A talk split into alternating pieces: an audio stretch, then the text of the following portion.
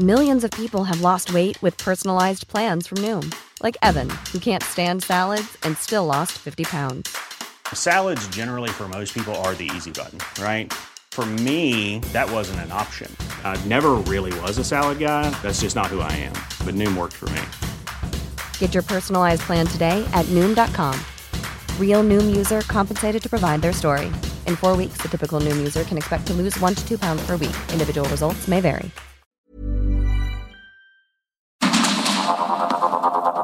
Heraldo Media Group presenta Sergio Sarmiento y Lupita Juárez. Información veraz y oportuna con un toque personal y humano. Por el Heraldo Radio, donde la H suena y ahora también se escucha.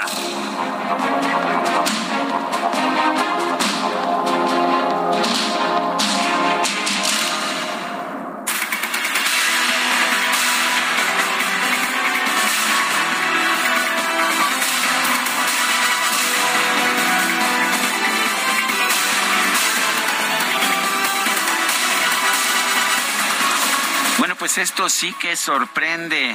Eh, ¿Había usted escuchado que los gobernadores eran independientes, eran pues parte de una federación que gozaban de autonomía? Eh, que eran independientes del gobierno de la República, pues no importa. El presidente de la República, Andrés Manuel López Obrador, designó al gobernador de Sonora, Alfonso Durazo, para coordinar la recién creada empresa estatal Litio para México, que se va a instalar en el estado de Sonora. Y bueno, ¿cómo la ve usted? El presidente de la República nombra a un gobernador. No sabía yo que los gobernadores fueran empleados del presidente, pero en fin, se explicó que el gobierno estatal tendrá una participación dentro de la organización que se va a dedicar a la exploración, explotación, beneficio y aprovechamiento del litio en territorio nacional. Tuve una extraordinaria reunión con nuestro presidente López Obrador, es lo que dijo el gobernador. El gobierno del estado tendrá una participación en la empresa de Litio México que se va a instalar en Sonora, lo que representará una gran oportunidad de desarrollo económico y beneficio. Esto es lo que dijo el gobernador de Sonora. Eh, Litio para México, cuyo acrónimo es Litio MX, es el uh, nombre de este organismo descentralizado que ha planteado la reforma a la ley minera enviada por López Obrador al Congreso de la Unión y que fue aprobada a fines de abril de este año. El organismo, creado el pasado martes 23 de agosto, estará agrupado en el sector coordinado por la Secretaría de Energía. Tendrá personalidad jurídica y patrimonio propios con autonomía técnica, operativa y de gestión. Hasta ahí todo perfectamente legal. Eh, pero lo que sorprende mucho es que el presidente de la República designe como el coordinador de todo este proyecto a un gobernador estatal, Alfonso Durazo, que presumiblemente tendría que ser independiente del gobierno federal. Pero me imagino que pues que alguien modificó los términos de la, de la unión de nuestro país. Son las siete de la mañana con tres minutos, siete con tres. Hoy es miércoles 31 de agosto de 2022. Yo soy Sergio Sarmiento y quiero darle a usted la más cordial bienvenida a El Heraldo Radio. Lo invito a quedarse con nosotros. Aquí estará bien informado también podrá pasar un rato agradable ya que pues ya nos conoce usted siempre hacemos un esfuerzo por darle a usted el lado amable de la noticia siempre y cuando la noticia lo permita. Guadalupe Juárez, muy buen día. Hola, ¿qué tal? Qué gusto saludarte, Sergio Sarmiento. Buenos días para ti, amigos. ¿Cómo les va? Muy buenos días. Bienvenidos a la información. Ya échenle ganas. El último estironcito se nos acabó este mes y se me hace que va manejando Itzel González y lleva el acelerador con todo, ¿eh? Nos dijo muy claramente, pues ya váyanse armando el pozole, ya váyanse organizando y luego ya también saquen los villancicos porque pues ya, ya, estaremos, ya estaremos. Después Día de Muertos y después ya, los festejos de Navidad. Y se acabó, y se acabó. Mi querido Sergio, ¿cómo estás? Buenos días. Vamos a, a, lo que tiene que ver con lo que ocurrió ayer. Ahí, híjole, no le fue muy bien al eh, pues senador Ricardo Monreal en la plenaria que había convocado en el Senado. Dicen que lo desairaron, que de los secretarios de Estado que había invitado, pues fíjate, el titular de la Guardia Nacional no fue, eh, tampoco el dirigente partidista Mario Delgado, que tampoco fue este Rosa Isela Rodríguez, en fin, que tenía otra cosa mejor que hacer para el encuentro de estos senadores ayer en la sede de Jicotencatl. Estaban convocados precisamente los secretarios de gobernación. ¿Dónde andará el secretario de gobernación? Ya estará de regreso en México, Adán Augusto López, que decían que andaba por allá en los Estados Unidos. ¿De vacaciones? De vacas, de vacaciones. El de la Defensa Nacional, Luis Crescencio Sandoval. De Seguridad y Protección Ciudadana, Rosa Isela Rodríguez, que andaba en un evento del PT. Eh, dicen que ahí sí, sí pudo llegar Rosa Isela Rodríguez, que ahí sí, sí hubo chance. El titular de la Guardia Nacional tampoco les cayó en este encuentro. Y el subsecretario de Seguridad Pública, Ricardo Mejía Verdeja, pues todos estaban invitados, ¿eh? La última reunión que tenían programada con los senadores de Morena, encabezados por Ricardo Monreal, era con el dirigente de ese partido, Mario Delgado, y con Citlali, con Citlali Hernández, la secretaria general, pero desde la conferencia de prensa que se ofreció por parte de Delgado, se anunció que su agenda no le permitiría asistir. Y bueno, pues la ausencia de invitados especiales en esta plenaria de la bancada, hecho que por primera vez se registra, no se habían dado ausencias de secretarios de Estado en las plenarias de los partidos, según los que saben y los que han estado muy atentos ahí. Los senadores de Morena entraron en un debate sobre lo sucedido y el primero en plantear este, alguna reflexión, eh, no sé si escucharon a José Antonio Álvarez Lima, que después de estar pues ahí haciendo esta reflexión, pues eh, dijo que, que, necesitaba, ¿no? Que el presidente se acercara, que qué había ocurrido. El vocero de la bancada, César Cravioto, identificado entre los senadores radicales, dijo que la ausencia de los secretarios de Estado, más que desaire, se trataba de un mensaje político y criticó las declaraciones recientes del coordinador Ricardo Monreal porque no han sido de respaldo al titular del Ejecutivo Federal. Monreal dijo que el desdén no se hizo a él como persona, sino que fue a un órgano legislativo y en este caso al Senado. Así que, bueno, pues en esos términos, en esos términos están las cosas con el senador Monreal ahí en la Cámara Alta. Vamos a ver qué es lo que pasa en las próximas horas. Ayer falleció a los 91 años Mikhail Gorbachev, ex líder de la Unión de Repúblicas Socialistas Soviéticas, la Unión Soviética, la URSS falleció de una enfermedad grave y prolongada, tenía 91 años. Ganó el Premio Nobel de la Paz en 1990. Él asumió el poder en la Unión Soviética en 1985 y quiso hacer reformas, eh, una serie de reformas, la perestroika, para darle democracia a la Unión Soviética, para darle, perdón, una reestructuración económica a la Unión Soviética, eh, permitir eh, mecanismos más eficientes de mercado y la otra, la glasnost para darle democracia a esta Unión Soviética. Eh, la verdad es que estas reformas eh, generaron una verdadera revolución en el interior de lo que se llamaba el Imperio Soviético en 1989, en que pues los, los habitantes de Alemania Oriental exigieron el derecho de poder cruzar a Berlín Occidental, eh, pues lo empezaron a hacer bajo enorme presión y Gorbachev se negó a utilizar a las tropas soviéticas para invadir eh, Alemania Oriental como lo habían hecho sus predecesores. De ahí, pues todo se desmoronó como un castillo de naipes. Los países del Imperio Soviético se fueron declarando independientes y autónomos y también algunas de las repúblicas de la Unión Soviética. Para 1991, diciembre de 1991, la Unión Soviética se había desmembrado. Eh, muchos lo han criticado por haber precisamente despedazado a la Unión Soviética. Muchos más lo recuerdan por haber dado libertad a cientos de millones de personas que vivían en el imperio soviético. Y bueno, también hoy vale la pena recordar, es el aniversario número 25 del fallecimiento, de la muerte en un accidente provocado por la persecución de paparazzis de Diana, la princesa de Gales, Lady Di, que falleció el 31 de agosto de 1997 en París en una persecución frenética de estos paparazzi que pues que buscaban, que perseguían a Lady Di, que tenía ya una relación amorosa y que estaba separada del príncipe de Gales. Son las siete con nueve minutos.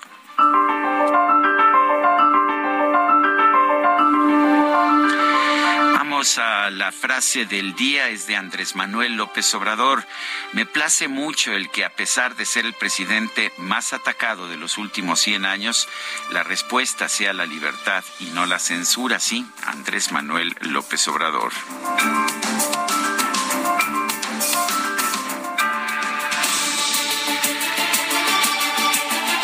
Las preguntas, sí, ya sabe que nos gusta preguntar. Le recuerdo que no hacemos encuestas eh, que tienen que ser ponderadas por población, por segmentos de la población, pero nos gusta preguntar y a la gente le gusta responder. Ayer preguntamos quién le gusta como candidato del PAN para 2024. Mauricio Vila nos dijo el 27.1%, Ricardo Anaya 14.1%, Santiago Krill 35.8%, Lili Telles 23.1%. Entre las muchas respuestas respuestas, comentarios aparte. Eh, mucha gente pedía también a Mauricio Curi y también hubo quien pidió a Maru eh, Maru Campos, la, la, gobernadora de Chihuahua. Eh, recibimos en total 66 mil 290 votos y 66.290 votos. La que sigue, por favor. Ay, este DJ Kike no para, pero no te preocupes, mi queridísimo DJ Kike. Ya tenemos lista la pregunta que ya coloqué en mi cuenta personal de Twitter, arroba Sergio Sarmiento esta mañana. Y la pregunta es, ¿quién le gusta a usted como posible candidato del PRI para el 2024? Alejandro Moreno, 4%. Enrique de la Madrid, 73.3%, Alejandro Murat 2.6%, otro 20.3%. En 46 minutos hemos recibido 966 participaciones.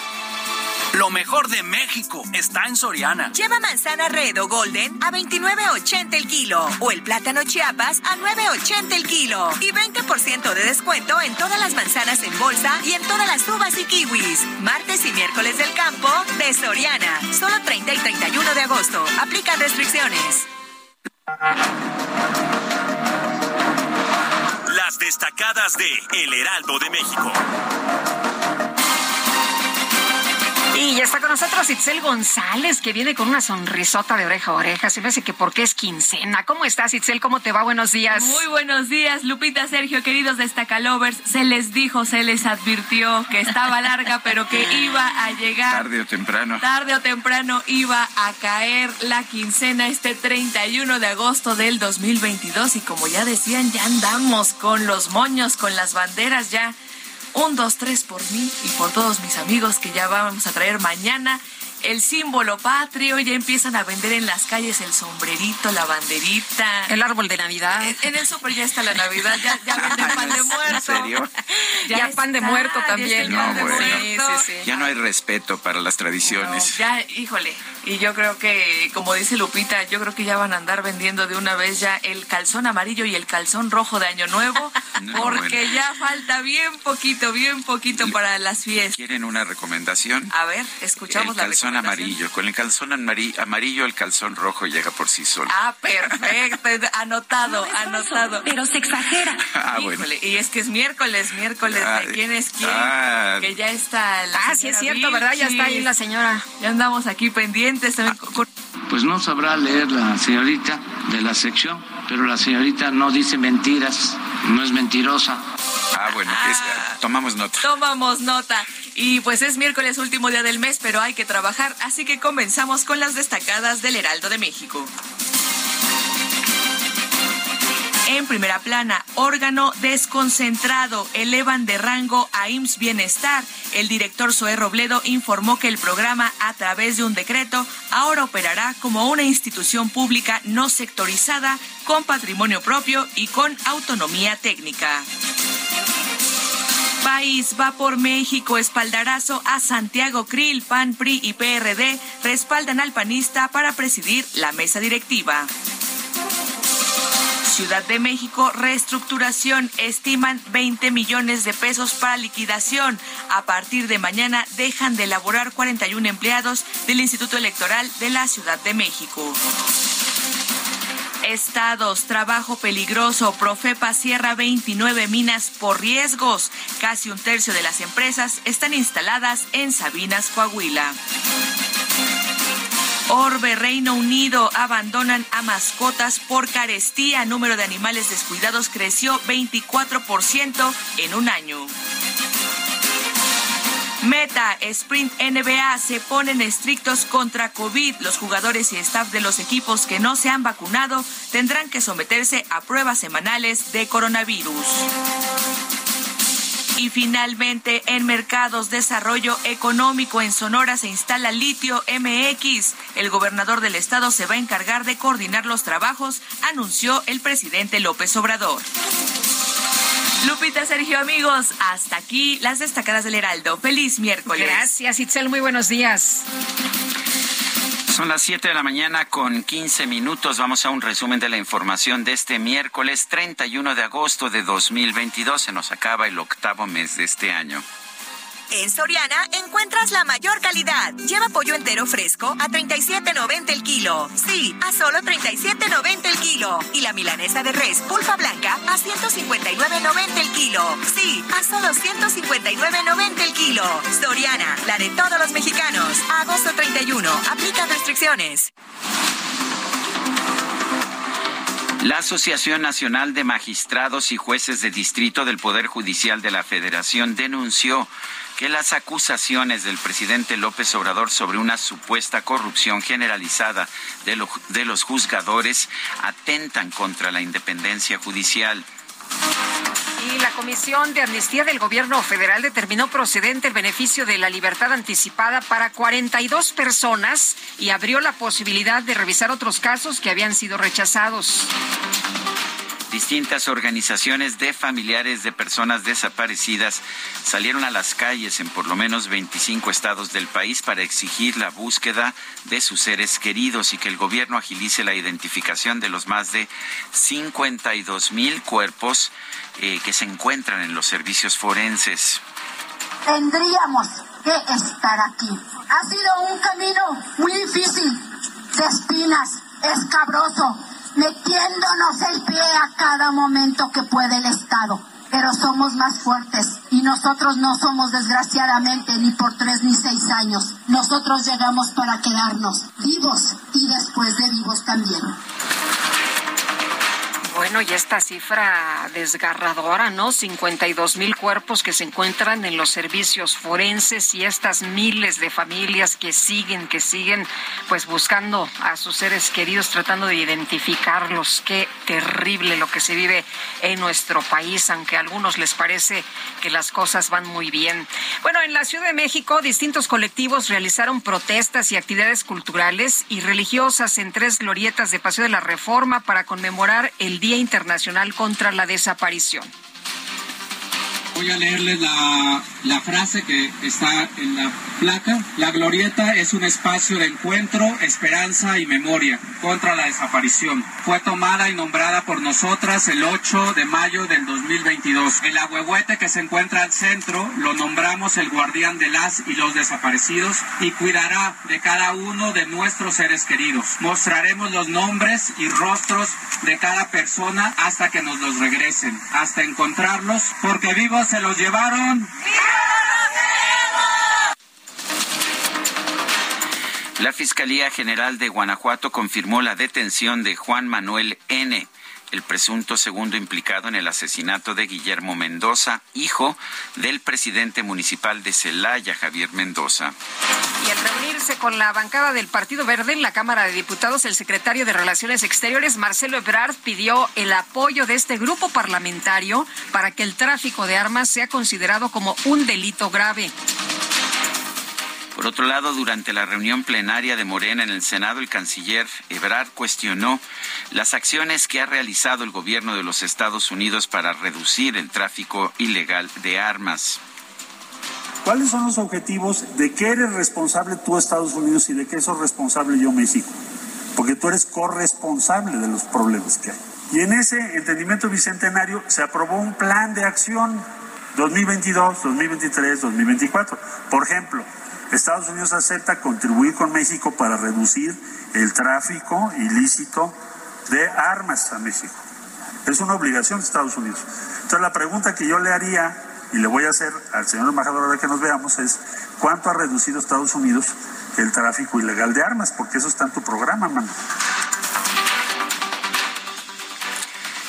Bueno, pues el, el dirigente, bueno, el... Uh, coordinador de Morena en el Senado, Ricardo Monreal, lanzó un llamado a no olvidar los compromisos de los legisladores con el pueblo. También rechazó que haya una división entre él y el canciller Ebrard. ¿Entre ustedes no hay división? Nunca ha habido. ¡Ah! ¿Qué tal? Muy coordinados los dos al mismo tiempo, al unísono. No, nunca ha habido. Hay división entre. No, no, no, nunca ha habido. Bueno, el dirigente nacional del Partido del Trabajo, Alberto Anaya, reiteró el compromiso del PT de respaldar al candidato presidencial que se ha impulsado por el presidente Andrés Manuel López Obrador quien quiera que sea, es lo que diga el señor presidente. La Comisión de Quejas y Denuncias del Instituto Nacional Electoral rechazó las solicitudes del PAN y el PRD para que se suspendan o retiren los promocionales del cuarto informe de gobierno del presidente López Obrador en los que aparecen distintos funcionarios de su gabinete. Bueno, y por otra parte, el dirigente nacional de Morena, Mario Delgado, acusó al aspirante del PAN al gobierno del Estado de México, Enrique Vargas, de realizar actos anticipados de campaña sin recibir apercibimientos de las autoridades electorales. Y lo que vemos pues del otro lado es que pues, no se ponen todavía de acuerdo. Eh, con la alianza. Por ahí hay un, un, candidato del PAN haciendo eventos, eventos que el INE no ve, por cierto. Hay una ceguera parcial donde los eventos que organiza el PAN no los ve y a nosotros no nos deja ya eh, hacer absolutamente nada. Ahí lo cual revela la complicidad que tienen con la derecha algunos consejeros eh, electorales.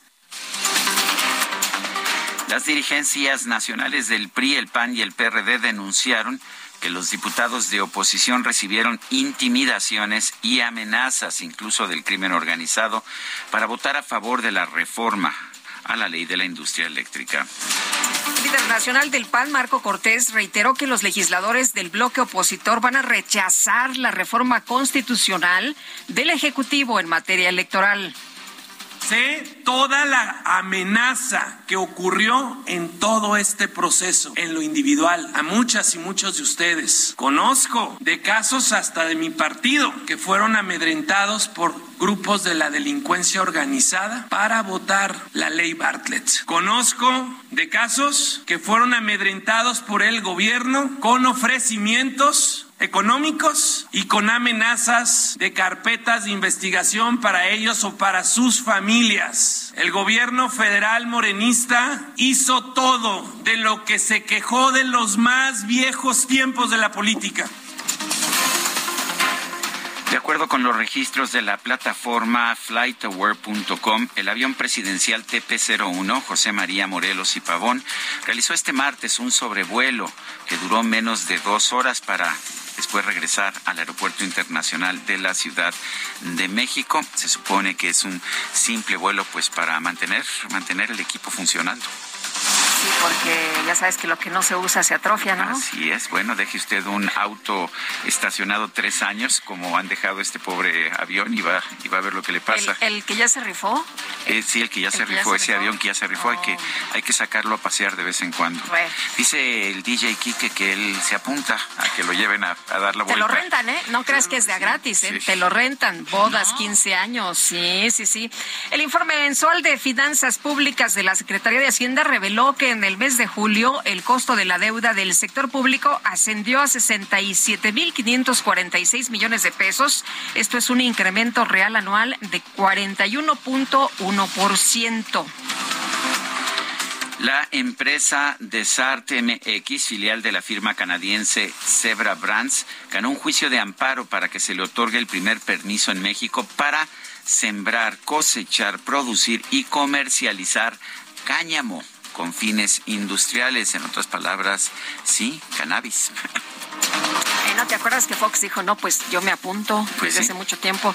Bueno, rápidamente la Comisión Reguladora de Energía otorgó el permiso de generación para el Parque Solar de Puerto Peñasco, Sonora, el cual será desarrollado por la Comisión Federal de Electricidad. Y a través de Twitter, el gobernador de Sonora, Alfonso Durazo, informó que la nueva empresa Litio para México, que estará a cargo de la exploración, explotación y aprovechamiento de este mineral, será instalada en su entidad. Son las 7 de la mañana con 24 minutos. Le recuerdo, nuestro número para que nos mande mensajes de WhatsApp es el 55 2010 9647.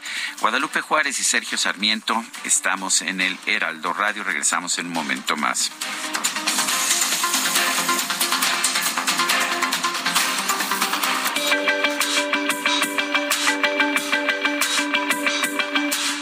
Sarmiento y Lupita Juárez quieren conocer tu opinión, tus comentarios o simplemente envía un saludo para ser más cálida esta mañana.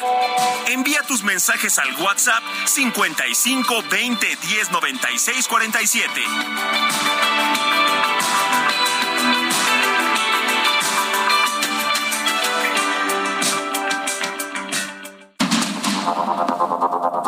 Continuamos con Sergio Sarmiento y Lupita Juárez por el Heraldo Radio.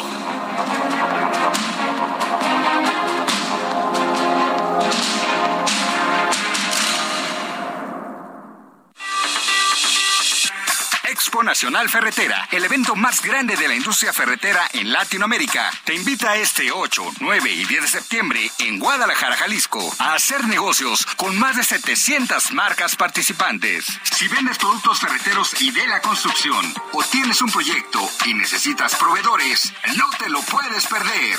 Regístrate gratis en www.expoferretera.com.mx. Te esperamos.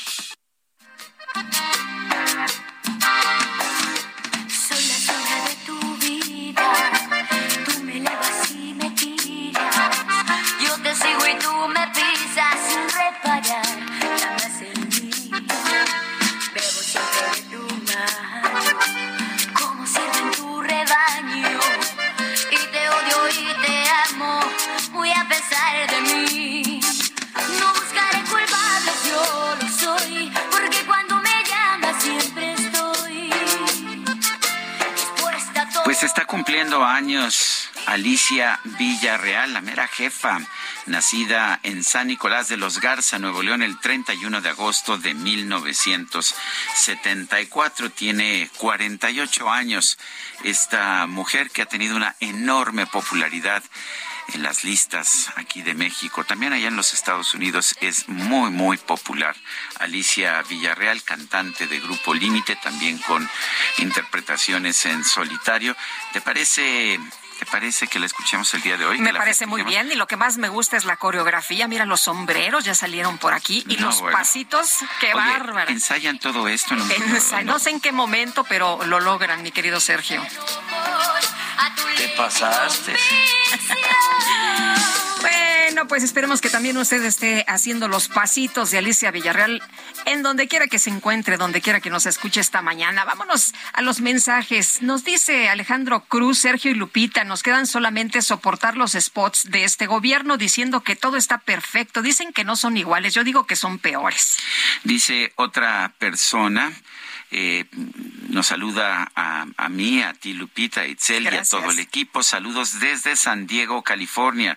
Soy Luis Veller. Acá ya se están vendiendo disfraces y calabazas para Halloween. Diario con ustedes, aún de noche, ahora dos horas menos efectivamente, allá en San Diego, California, donde la gente nos escucha a través del 1700 de AM de la ciudad de Tijuana. Son las 5 de la mañana con 33 minutos. Uy, qué temprano nos está escuchando. Muy. Madrugador, don Luis. Invítenos a, a San Diego para que transmitamos desde allá. Nos gusta San Diego, Nos ¿verdad? encanta. Oye, nos dice Raúl Gómez, AMLO dice que los delincuentes queman autos y negocios para hacer propaganda, pero la realidad es que con el denominado culiacanazo, los delincuentes entendieron muy bien el mensaje de AMLO. Ante la amenaza de agredir a los civiles, la autoridad deja libres a los delincuentes, nos dice don Raúl. Son las 7 de la mañana con 34 minutos. El cine a solo 29 pesos. Increíble, ¿cierto? Este 5, 6 y 7 de septiembre llega la fiesta del cine. Ven a Cinépolis y disfruta todas las películas en cartelera a precio especial. Además de increíbles precios en dulcería. Celebremos la fiesta del cine en Cinépolis. Bueno, y esta mañana muy tempranito el senador David Monreal ha mandado un mensaje a través de sus redes sociales y ha dicho que será un día intenso, que será un día intenso, que están tratando desde muy tempranito de llegar a un acuerdo para elegir al presidente de la mesa directiva, pero pues que si no es posible habrá una elección directa. Dice que pues son tiempos de tormenta, ¿eh? son tiempos de tormenta y bueno, vamos a escuchar parte de lo que mencionó el eh, senador Ricardo Monreal esta mañana. Buen día. Hoy se elegirá la mesa directiva y será un día intenso. Estamos desde las seis de la mañana tratando de lograr un acuerdo. Sin embargo, si no es posible, se habrá una elección directa normal. Son tiempos, sí, de tormenta. Nosotros estamos acostumbrados a luchar contra la adversidad. Cuando uno viene desde abajo, de gente humilde, sin estructuras ni cobijo del poder, siempre es más complicado. Pero estamos acostumbrados y hoy necesitamos lograr nuestra aspiración de ser una república de hombres libres, de hombres conscientes. El presidente López Obrador nos convoca todos los días a no ser súbditos, a no ser vasallos, a actuar con autonomía y a que el poder legislativo se erija en un auténtico órgano de control para bueno, pues parte de lo que dice en este mensaje que dura casi tres minutos del senador Ricardo Monreal, que muy tempranito ya lo subió a sus redes sociales y subraya que preferimos ser un órgano autónomo y no nos hincamos ante nadie, es lo que dice el senador Ricardo Monreal. Bueno, y ayer se llevó a cabo la reunión plenaria de los senadores de Morena, pero la reunión fue desairada por, eh, por los secretarios de Estado, por, por tres secretarios de Estado, por el titular de la Guardia Nacional, incluso por el presidente nacional de Morena. Esto pues ha generado una gran controversia interna ya entre los senadores de Morena. Yo quiero agradecer a la senadora Nestora Salgado que haya accedido a conversar con nosotros esta mañana. Señora senadora, cuéntenos cómo vio usted esta plenaria y cómo está el ambiente en el interior de la bancada de Morena. Hola, ¿qué tal? Muy buenos días. Saludos a todos los que nos escuchan. Eh, gracias por la oportunidad. Mire, eh, pues esta mañana recibí la llamada para ver si podía atender esta conversación. Mire, ¿qué le puedo decir? Creo que todo fue muy público, todo ha sido este, pues claro, no se ha ocultado nada, ha habido medios, medios que presenciaron este pues esta plenaria. Incluso yo también hice una participación que a mucha gente le molestó, eh, porque creo que, si nosotros somos autocríticos, pues mucha gente nos llama traidores, ¿no? Yo nunca he traicionado ni traicionaría a un movimiento del cual vengo, pero sí creo que debemos de, ser autocríticos y, y, se vale, creo que también se vale y están. Yo, yo no tengo nada en contra del presidente, porque el presidente ha estado trabajando y hace todos sus esfuerzos cada día. Pero sí creo que su equipo, o los que somos equipos, debemos de, poner, de ponernos a trabajar como equipo, hacer o ser verdaderos equipos. Porque todos tenemos responsabilidades con el pueblo, con el pueblo que confió en nosotros, con el pueblo que depositó la confianza y nos miró como una esperanza. Si yo pudiera sacar todos los documentos que tengo en mi oficina, que me han llegado, de presos políticos, de gente que necesita vivienda, de gente que, quisiera incorporarse a algún, algún programa, y que, y que realmente yo he buscado a los secretarios simplemente para exponerles o para preguntarles de qué manera podemos ayudar, qué se puede y qué no se puede. Soy de la gente que no me gusta ofrecer algo que no está en mis manos pero tampoco quiero mentirle a mi gente. Yo no quiero mentirle a mi gente, quiero quiero ayudar verdaderamente. Y yo también estoy trabajando bastante. Eh, soy de las personas que recibe muchísima gente en la oficina. Este, y queremos trabajar, queremos resolver temas para nuestra gente, pero si no nos están apoyando desde las secretarías de Estado o desde los, los directivos, ¿qué vamos a hacer? Ese es mi reclamo. Sí, en Néstora, pero fueron muchos los secretarios que no acudieron, ¿no? Fue el secretario de la Defensa, fue la secretaria Rosa Isela, eh, fue también eh, el director de la Guardia Nacional, eh, que, que no asistieron. pues dicen que de plano fue un desaire muy grande. Pues mire, no fue ni Mario Delgado. No, ni Mario Delgado, ni Citlali. Ni nadie, o sea, no fueron, ¿verdad? Pero a ver, el desaire para que no, a quién se lo hacen. Si se supone que somos equipo, que los que estamos allí como senadores, venimos como equipo del presidente, venimos trabajando, aunque somos un, un poder independiente, pero venimos del mismo equipo, somos del mismo partido.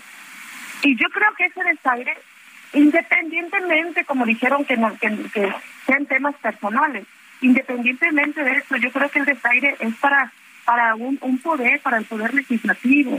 Y yo creo que todos merecemos respeto. Yo, por ejemplo, a lo mejor soy la última de los senadores por mi poca experiencia, pero si yo me comprometo contigo a una cita, acepto una invitación y, te, y, yo te, te confirmo mi asistencia y no llego, pues creo que eso es una falta de respeto. O sea, yo cumplo, si yo hago una cita contigo, yo trato de estar puntual si acaso me atorará el tráfico por unos minutitos, a veces pasa.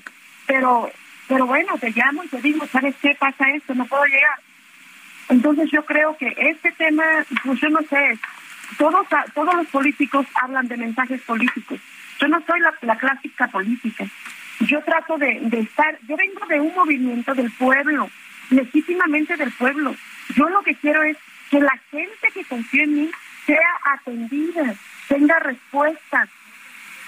Y sean buenas o sean malas, que nosotros podamos llevarles una respuesta. Cuando yo estoy frente a mi gente que me están reclamando, de verdad me dan ganas hasta de llorar porque las decisiones no están en mis manos. Pero sí quiero trabajar para ellos, sí quiero ayudarles, sí quiero hacer mi trabajo para lo que estoy encomendada. Y entonces con esta con esta situación de que son cuatro años que algunos algunos secretarios ni siquiera ni siquiera nos han contestado. O sea, o, nos llevan ahí de que nos van a dar el día y, y así. Entonces, aquí no se puede trabajar. Si somos equipo y venimos juntos por la cuarta transformación, creo que debemos de respetarnos, porque tan valioso es el trabajo que desempeñan ellos como también el trabajo que desempeñamos nosotros. Senadora, eh, independientemente del desaire de los de los miembros del ejecutivo, ¿cómo ve a la bancada de, de Morena? ¿Está sólida? ¿Está está unida la bancada de Morena o se está empezando a separar por este tipo de, de asuntos? Mire, yo no puedo responder por otros, ¿verdad? Yo le voy a responder por lo que veo. Sí, por lo que veo, eso es lo que lo que me interesa, sí. Sí, y también, también quiero, también quiero que, que me entiendan que, como les dije al principio, yo no soy una clásica política. Yo siempre mando mensajes, yo soy directa. Entonces, mm, yo creo que sí, que sí estamos trabajando juntos, que hemos sacado las iniciativas juntos, que hemos venido haciendo un equipo y que de momento, si, la, si se están disgustando por alguna razón, hasta ahorita, pues yo quisiera que, o sea, prefiero que se diga a que no, y que no se esté especulando. Porque yo, por ejemplo, sí, yo miro el ataque en contra de, del senador Monreal y que todo el tiempo están llamando que es un que es un traidor al movimiento. Yo te puedo, como dice el dicho, uno puede hablar como le va en la serie. Por lo menos yo no puedo decir nunca jamás que él me haya ofrecido a mí un peso o que él haya tratado de negociar algo conmigo fuera de lugar. Una no lo permite. Y yo creo que tampoco se acercaría a mí con esa intención, porque me conoce. Pero sí he visto cómo ha luchado, cómo nos ha buscado, cómo nos ha buscado para, para estar presentes en las votaciones, para votar. Por ejemplo, en una ocasión yo no pude llegar a tiempo, me habían citado en Palacio, no pude llegar a tiempo a una votación. No, así me llamó la atención. O sea, aunque somos este ahora sí independientes, o cada quien tiene la libre determinación, se, molestó, se molestó porque no haya votado. Y la, otra ocasión también me tocó y él se molestó bastante y lo primero que me dijo es un compromiso con nuestro presidente. Este no es un tema de ustedes, este es un tema de responsabilidades que tienen que estar y que tienen que cumplir con su responsabilidad. Entonces, con las palabras que yo he recibido de él, o los comentarios que yo he recibido de él, digo, bueno, es una persona que ha venido trabajando en el movimiento, yo no podría llamarlo traidor. Yo no veo indicios de eso. Senadora. Al contrario. Entonces, ajá. Eh, senadora, eh, eh, ¿usted está de acuerdo con el senador Monreal? Eh, dice que desde tempranito pues están tratando de lograr acuerdos, que no se ha podido, eh, que será un día de tormenta. ¿Usted también cree que ahí en el Senado hoy será un día de tormenta? Esa- bueno, yo exactamente no creo que de tormenta porque los compañeros, los compañeros aspirantes, pues eh, mm, sé que están, están platicando y están tratando de llegar a acuerdos. He visto los, los comentarios que hacen en nuestro grupo y creo que se está trabajando para ello. Yo no sé cómo lo vea nuestro coordinador, que es el que tiene el pulso más, este, pues ahora sí que, que es el que conoce más este tema. No sé cómo lo esté mirando, pero yo veo que, que sí se está llegando a un acuerdo y que sí están caminando, que sí están caminando el acuerdo, que sí se está haciendo una negociación o lo que sea, pero veo que están avanzando. Muy bien. Senadora Nestora Salgado, gracias por hablar con nosotros esta mañana. Ándale, también. Gracias. Pues ahí está. Eh, me parece muy interesante este punto de vista de alguien que no es parte, digamos, de la nomenclatura política, que es su primer cargo de elección popular, pero que está en el Senado de la República y que le está tocando vivir. Dice, pues que, que no se vale, que todos están trabajando por la cuarta transformación, pero pues están llamando ahí traidor a, Sí, a está, Ricardo está, está rudo, ¿eh? Lo que dice tempranito esta mañana en sus redes, que se avecina una tormenta y que va a estar muy ruda la situación, pues es lo que nos refleja de eh, cuerpo completo lo que está pasando allí en la Cámara de Senadores. Por cierto, que el Grupo Plural concluyó a la medianoche, eh, eh, vienen las crónicas eh, de lo que sucedió el día de ayer, una reunión donde han señalado que van a respaldar al senador Monreal si rompe con Morena. Así está la situación. Siete de la mañana con 46 minutos. El amor inspira nuestras acciones por México, reforestando la tierra, reciclando, cuidando el agua, impulsando a las mujeres y generando bienestar en las comunidades. Juntos somos Coca-Cola y contigo el amor multiplica.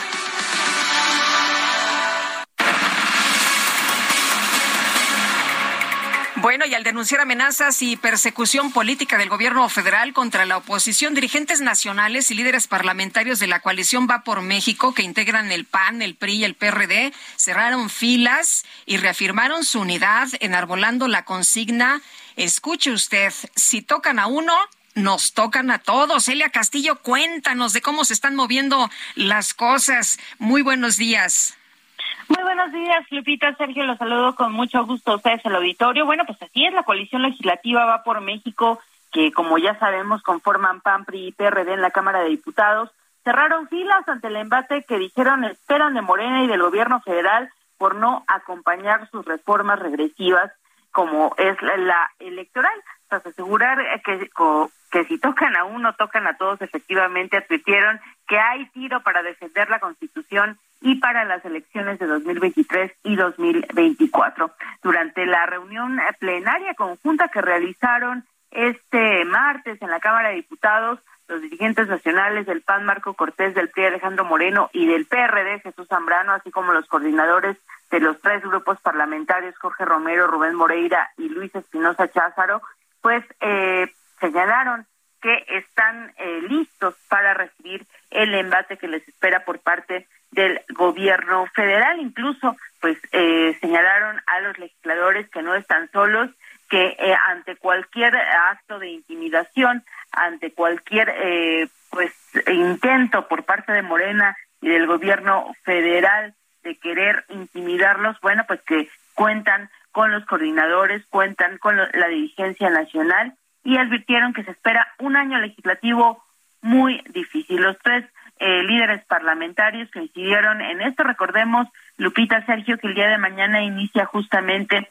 el nuevo periodo ordinario de sesiones en el Congreso de la Unión y bueno, pues se espera en primera instancia eh, Morena alista para este viernes la discusión de la iniciativa preferente que envíe el presidente Andrés Manuel López Obrador el día de mañana respecto a la Guardia Nacional, que aunque son eh, pues leyes eh, secundarias, reformas a leyes secundarias, bueno, Morena tiene eh, los votos para poder aprobarlas, bueno, pues alista una discusión eh, larga, toda vez que será una discusión fast track, eh, se aprobará pues un día después de que se presente. Entonces los líderes parlamentarios, los líderes de los partidos alertaron de este año complicado ah, en la Cámara de Diputados, en el Senado, y bueno, dijeron que eh, no les queda más que cerrar filas, que estar unidos para recibir justamente los ataques por parte de Morena y del gobierno federal. Ese es el reporte que les tengo. Muy bien, Elia, muchas gracias. Buenos días.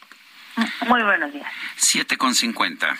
Lo mejor de México está en Soriana. Lleva manzana red o golden a 29.80 el kilo o el plátano chiapas a 9.80 el kilo y 20% de descuento en todas las manzanas en bolsa y en todas las uvas y kiwis. Martes y miércoles del campo de Soriana. Solo 30 y 31 de agosto. Aplican restricciones.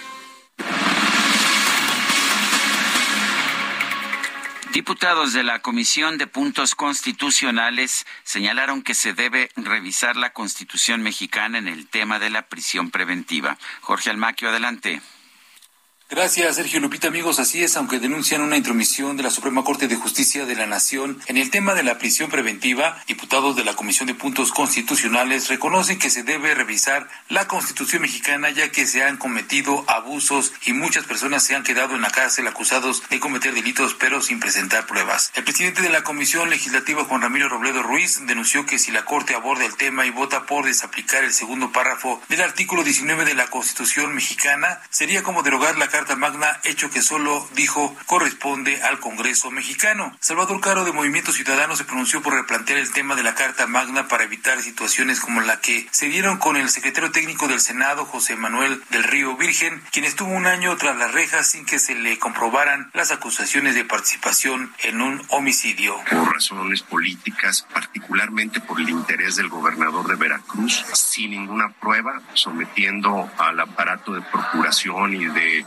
impartición de justicia en ese estado, mantuvo injustificadamente, repito, sin una sola prueba, a Juan Manuel del Río en prisión preventiva, cuestión que afortunadamente ya se resolvió. Susana Prieto, legisladora de Morena, también pidió que se revise el texto constitucional y el catálogo de los delitos considerados como graves, ya que ella ha sido víctima de persecución política por los gobernadores de Tamaulipas y Chihuahua y le fabricaron delitos como abogada laboral. En mi caso dijeron que mi domicilio y mi despacho jurídico, que es el que más trabajo tiene en Matamoros, Tamaulipas, no es eh, el halago en boca propia, es vituperio, pero así es. Alguien dijo que estaba cerrado y no, está, no estaba cerrado y eso fue suficiente para que una jueza, siguiendo indicaciones de Francisco García Cabeza de Vaca, determinara que ameritaba una prisión preventiva sobre delitos que ni siquiera eran graves. En su oportunidad, la diputada de Morena, Jacob Polensky, coincidió en el tema de la intromisión de los ministros de la Corte, el cual no debe permitirse, por lo que urgió revisar el documento constitucional e incluso propuso que la prisión preventiva solo se aplique un año. Informar también que la discusión y revisión de las 42 reformas electorales, incluida la del presidente Andrés Manuel López Obrador, se podría ir hasta diciembre, informó el presidente de la Comisión de Puntos Constitucionales, Juan Ramiro Robledo Ruiz. En entrevista al término de la reunión ordinaria, el legislador por Morena rechazó que la de la reforma política electoral sea una discusión fallida ante la negativa de la oposición para discutir y aprobar la propuesta presidencial. Tras aprobar el acuerdo de la Junta Directiva de la Comisión para la discusión interna de la iniciativa de reforma político-electoral, indicó que en octubre podrían realizar las reuniones de comisión y en noviembre con la Comisión de Reforma Política Electoral para conformar un dictamen. En este punto aclaró que los tiempos los debe marcar la Junta de Coordinación Política, la que deberá empujar los acuerdos entre los grupos parlamentarios por si se quiere adelantar el proceso en este tema. Sergio Lupita, amigos, el reporte que les tengo. Buen día. Buen día, Jorge Almaquio. Gracias por esta información. Yo quisiera apuntar nada más que independientemente de lo que digan los diputados, la propia Constitución le da a la Suprema Corte de Justicia la facultad de decidir entre conflictos en la interpretación de la Constitución y cuando hay puntos en la Constitución que se contradicen, eh, que es un caso que estamos viendo en este momento con la prisión preventiva oficiosa, en ese en esos casos es la Suprema Corte de Justicia la que debe decidir pues qué parte se queda de la Constitución y qué parte se elimina. Es exactamente lo que dice la Constitución. Son las 7 de la mañana con 54 minutos. Nuestro número para que nos mande mensajes de WhatsApp es el 55 20 10 96 47. Regresamos.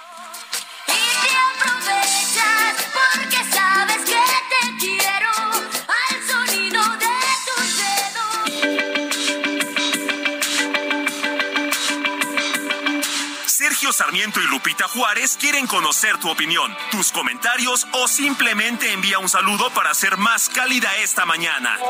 Envía tus mensajes al WhatsApp 55 20 10 96 47.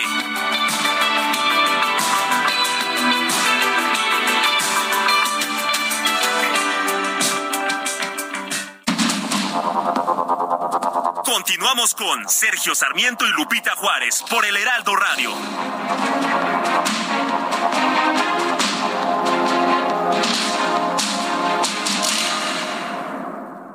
Emprendedores, consultores, proveedores e inversionistas, todos reunidos este 2 y 3 de septiembre en Expo Franquicias Guadalajara, las franquicias más exitosas del mercado en una sola sede. Regístrate en www.expofranquiciasguadalajara.com y vive la experiencia. Hashtag Expo Franquicias Guadalajara 2022. Conferencias y más al registrarse.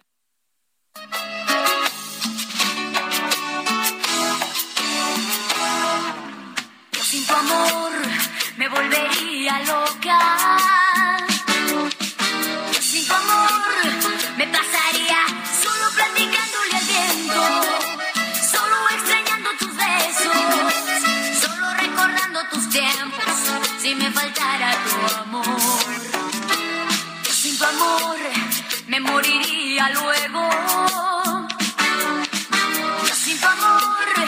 Seguimos escuchando música interpretada por Alicia Villarreal y el grupo Límite. Esto se llama Yo sin tu amor. Escuchemos.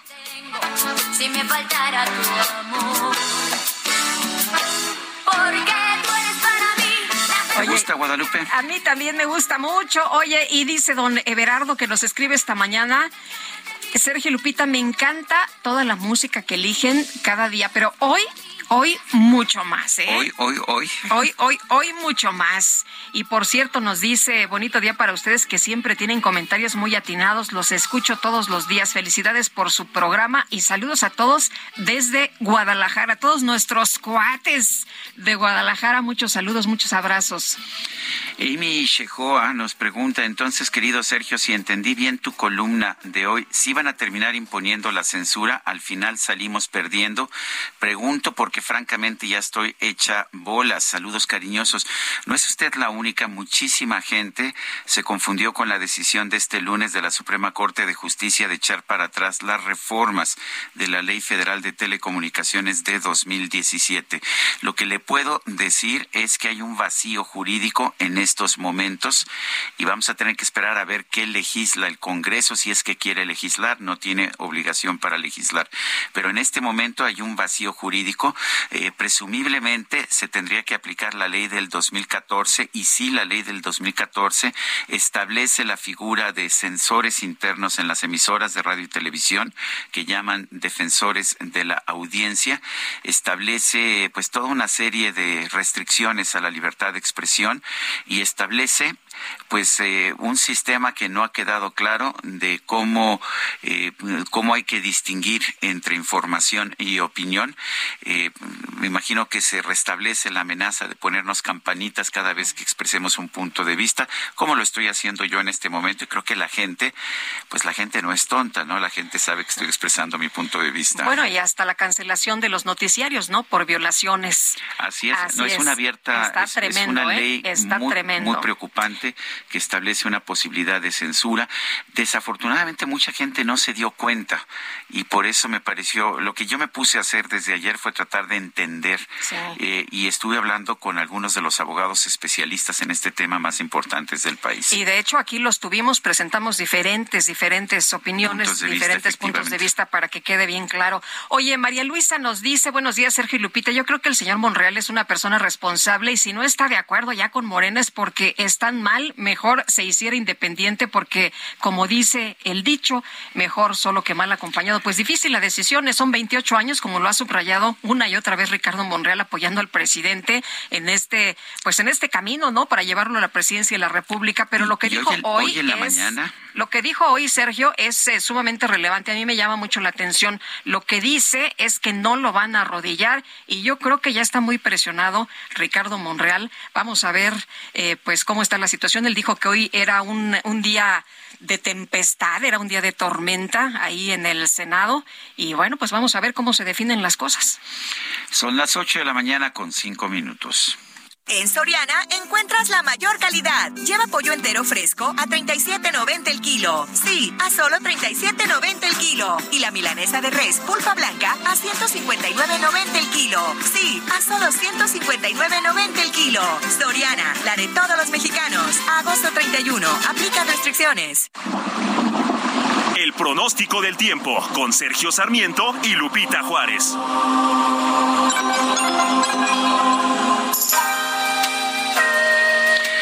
Berenice Peláez, meteoróloga del Servicio Meteorológico Nacional de la Conagua. Buen día, ¿qué nos tienes esta mañana?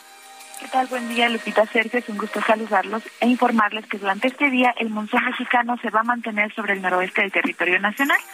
Va a ocasionar lluvias puntuales intensas en los estados de Sonora, Chihuahua, Durango y Sinaloa y lluvias muy fuertes en Baja California Sur. Además, tenemos canales de baja presión en el noreste y centro del territorio nacional que están asociados con la entrada de humedad de ambos océanos. Esto va a generar lluvias puntuales muy fuertes en Coahuila y Zacatecas, además de lluvias fuertes en Nuevo León, Tamaulipas, San Luis Potosí, Aguascalientes, Guanajuato y Querétaro. Por otra parte, eh, hay una zona de baja presión con alta probabilidad para desarrollo ciclónico o posible ciclón tropical, localizada al sureste de las costas de Jalisco y Colima.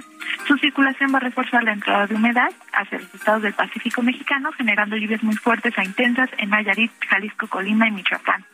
Asimismo, hay que estar atentos porque se pronostican vientos con rachas de 50 a 60 kilómetros por hora y oleaje de 1.5 a 2.5 metros de altura en las costas de Jalisco, Colima y Michoacán. Les comento también que el onda tropical número 25 se va a desplazar sobre las costas de Oaxaca y va a producir lluvias puntuales intensas en, en Oaxaca, en Tabasco y en Chiapas, así como muy fuertes en Veracruz. Una nueva onda tropical se aproxima a la península de Yucatán y va a incrementar la probabilidad de lluvias fuertes a muy fuertes en esta región. Finalmente, Sergio Lupita les comento que para el Valle de México durante este día estamos pronosticando cielo medio nublado con bruma durante la mañana, e incremento de la nubosidad hacia la tarde-noche, con probabilidad de lluvias e intervalos de chubascos en la Ciudad de México y lluvias puntuales fuertes en algunas zonas del Estado de México. La temperatura máxima que estimamos para este día es de 23 a 25 grados Celsius y de 13 a 15 grados para el amanecer de mañana.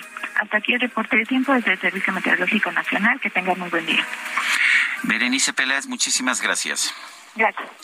Bueno, y ayer la información que le damos a conocer, la Suprema Corte de Justicia de la Nación invalidó la reforma de 2017 que obligaba a los concesionarios de radio y televisión a distinguir la información noticiosa o de la opinión. Pero bueno, pues lo que se ha mencionado es que con este fallo en realidad se revive la facultad del Estado para imponer comisarios de la verdad en radio y televisión, o sea, censores, además de que la obligación de diferenciar los contenidos viola el derecho a la libertad de expresión. Javier Tejado, donde especialista en telecomunicaciones. Qué gusto saludarte esta mañana. Muy buenos días. Hola Lupita, gracias por recibirme tú y Sergio en su programa. Muy buenos días. Oye, pues, ¿qué, ¿qué, significa esto de, de, la Suprema Corte, esta decisión? Eh, ¿Se reviven los defensores de las audiencias y tendremos personajes nombrados por el Estado, a diferencia de lo que decía la ley en 2017, con este regreso a la ley de, del 2014? Y también se podrán eh, censurar, se podrán eh, suspender los noticiarios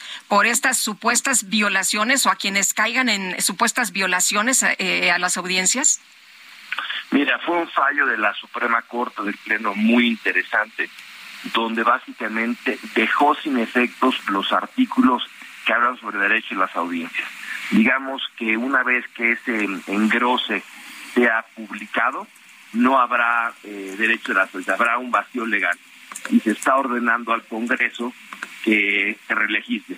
Pero por ahora, este, digamos, no, no queda nada.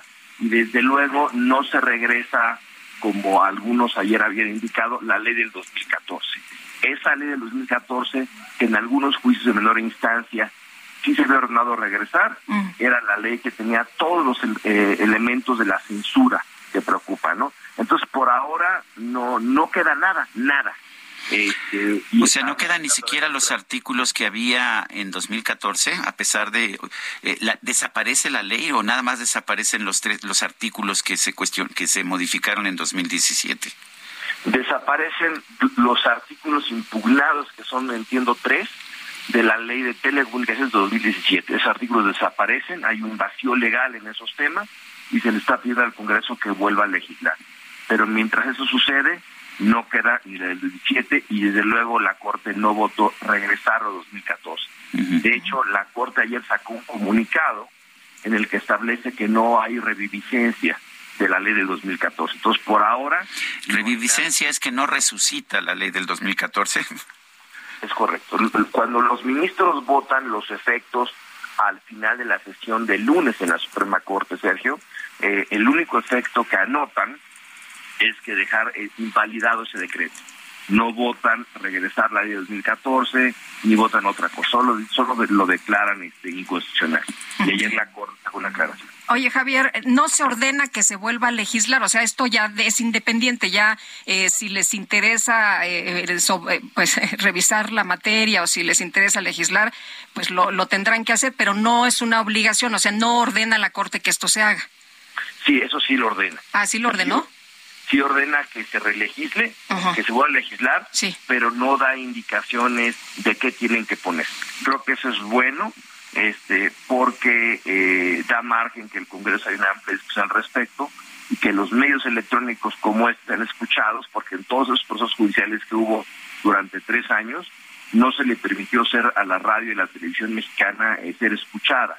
Este, sí hay un peligro real, Lupita, de que esos elementos de censura que tú y Sergio han apuntado desde hace mucho tiempo este, regresen. De hecho, ya hay iniciativas presentadas por varios legisladores de Morena desde marzo de este año, donde justamente tratan de revivir esos temas que son tan peligrosos, tan polémicos, que te ponga el Estado un defensor de audiencia nombrado por ellos, que los códigos de ética del Estado, que tengas que diferenciar qué es información y es opinión, que tengas que probar que es veracidad en tu información y no, multas este, tremendas y que tengan la obligación del Estado de suspender este noticiero de manera inmediata, sin ningún aviso previo. Entonces sí son elementos este, pues, que preocupan en cualquier régimen este, democrático. Será una lucha interesante, pero eso vendrá en semanas. Javier, eh, es curioso porque si se impusieran estas restricciones a la prensa escrita, por ejemplo, o a, los noticieros que se emiten en televisión de paga, eh, Fox News, por ejemplo, o CNN Internacional, pues por, supuesto que no, no sería posible, además sería un escándalo internacional. ¿Cómo es posible que se permitan estas restricciones nada más a la radio y la televisión abiertas? Ese es parte del tema. Este, es imposible en ninguna parte del mundo hacer noticieros con todas estas, digamos, trabas. Tendrías que ver permanentemente un ejército de abogados defendiéndote del Estado. Este, y todo el modelo está construido para hacer, digamos, eh, para complicar el ejercicio periodístico. Eh, desde luego, esto no pasa en ninguna parte del mundo.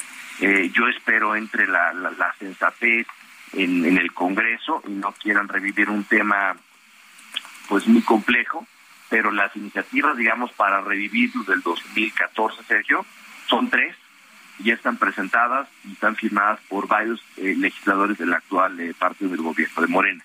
Entonces habrá que estar muy pendientes. Yo creo que la Corte les da elementos para también decir, oye, si la Corte no dijo que se regresara lo del 2014, pues veamos qué es qué es loable, qué se puede hacer en términos de derechos de que mejore eh, eh, los derechos que ellos tienen. Pero la censura que se pretende sí es escandalosa. Ahora, el, una pregunta, una última pregunta, Javier. El, la Corte actuó por razones de procedimiento, o sea, dijo que se habían violado los procedimientos, pero no se metió en el fondo, de manera que no dijo nada acerca de la libertad de expresión.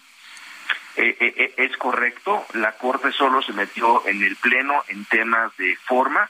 El proyecto sí traía en la parte final, si los ministros quieren analizar el fondo, se dijo que no era necesario, que solo se pronunciarían por la forma este, y que no había necesidad de entrar al fondo, pero sí cuatro ministros sí dijeron que se tenía en todo momento que respetar la libertad de expresión y eso también quedó sentado en la sesión.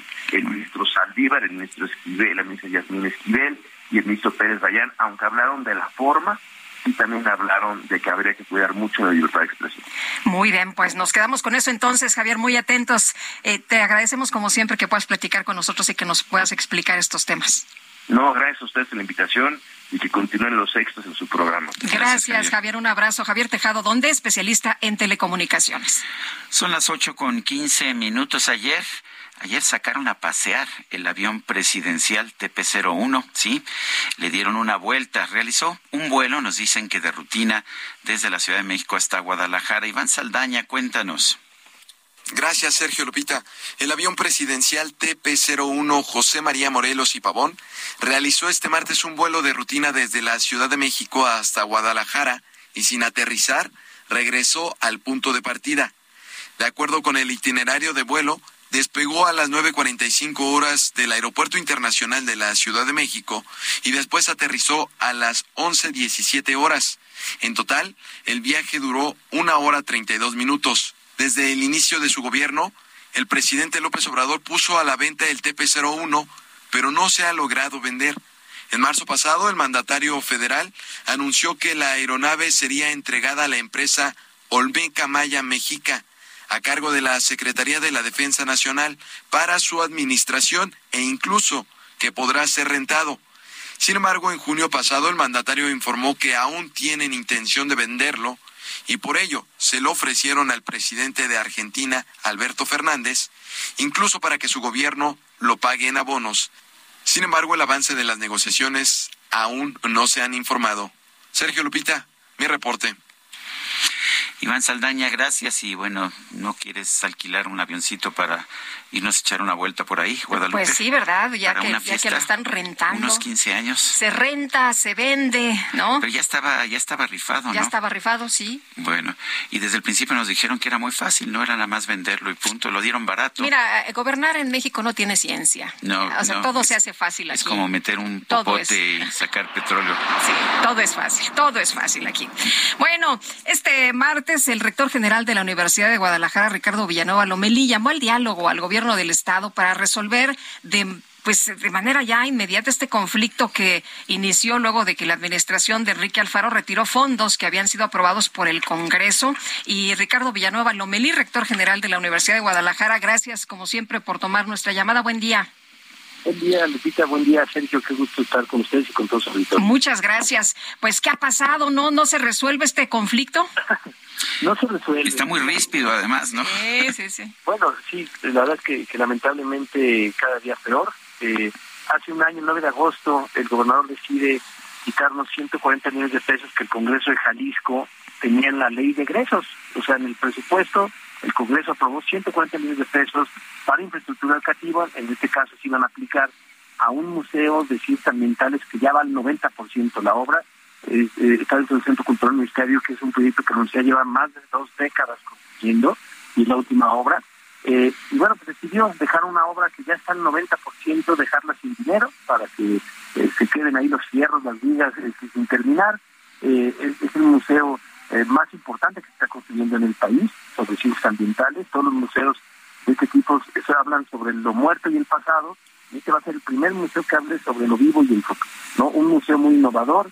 Eh, eh, y bueno, el gobernador decide quitar 150 años después que el Congreso de Jalisco había puesto en, la ley de egresos, por eso se llama ley de egresos. Y él cree que tiene facultades, lamentablemente el gobernador de Jalisco no entiende la división de poderes, eh, él cree que manda sobre el Poder Judicial y sobre el Poder Legislativo, y, y nos mueve el dinero. Entonces, eh, desde ahí empezó una batalla que lo decía, eh, queremos defender la división de poderes porque creemos que el presupuesto lo aprueba el Congreso y lo que mandate el Congreso no lo puede mover ningún gobernador. Eh, yo quisiera ver que al gobernador de Jalisco, el presidente de la República, le moviera una partida que va, que ya el, que el Congreso de la Unión ya le aprobó a Jalisco y la manda a la Sinaloa, a ver qué diría, ¿no? Este, bueno, pues así empezó un conflicto, ¿no? Este, que, que llevamos un año, ya son 142 marchas que hemos hecho, y lo único que hemos encontrado son ofensas, groserías, mucha cerrazón y un trato realmente como ya lo vimos, como trató a la rectora del Centro Ministerio de Valles el viernes pasado, el rector y a, los dos funcionarios eh, de la universidad con un trato prepotente, déspota, pues no, lo que vimos en un minuto 59 es el sexenio de Enrique Alfaro. Eso, así trata a sus colaboradores, así trata a los diputados, así trata a los medios de comunicación y, lamentablemente sí trata también a la Universidad de Guadalajara.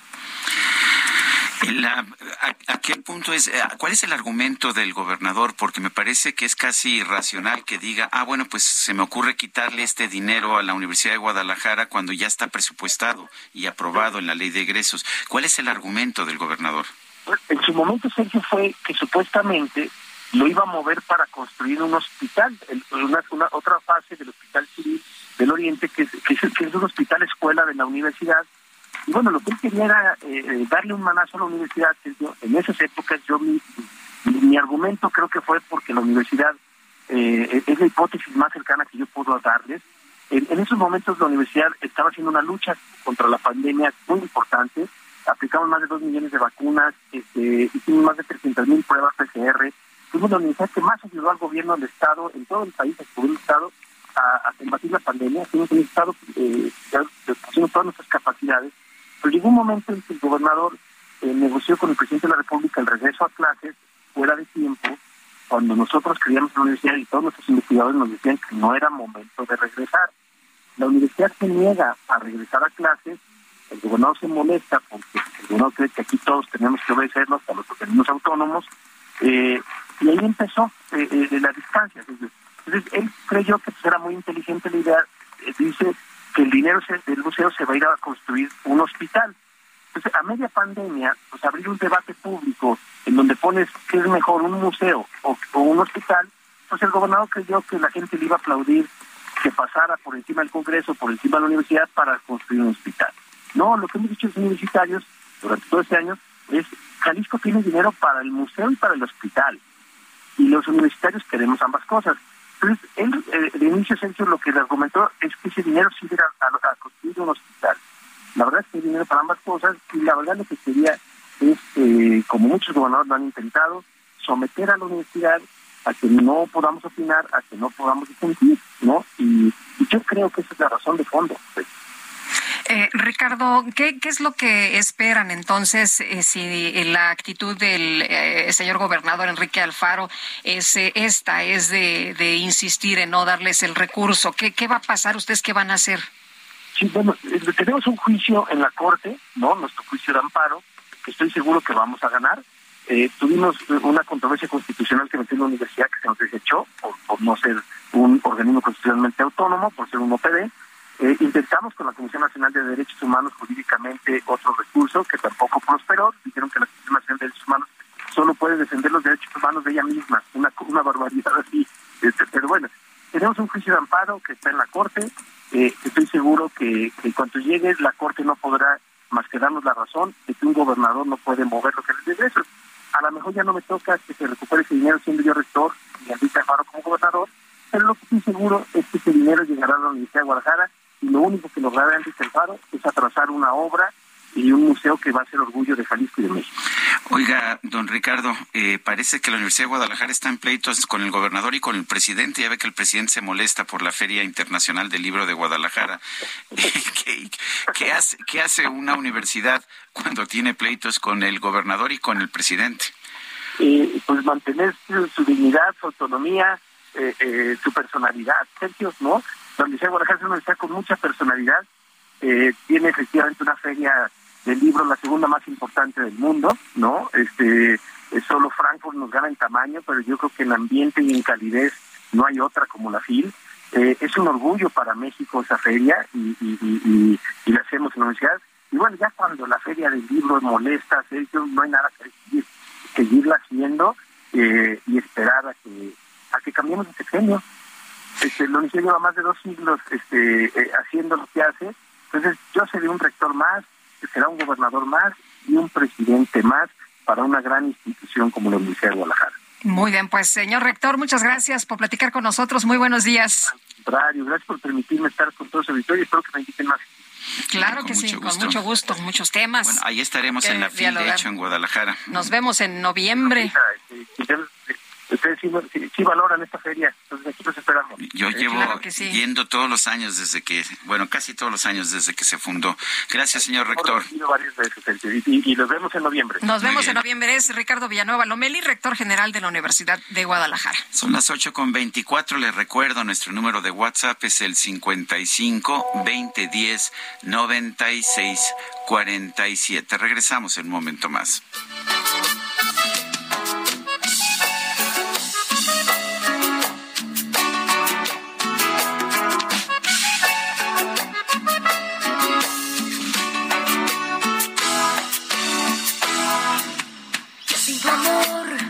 Volvería loca.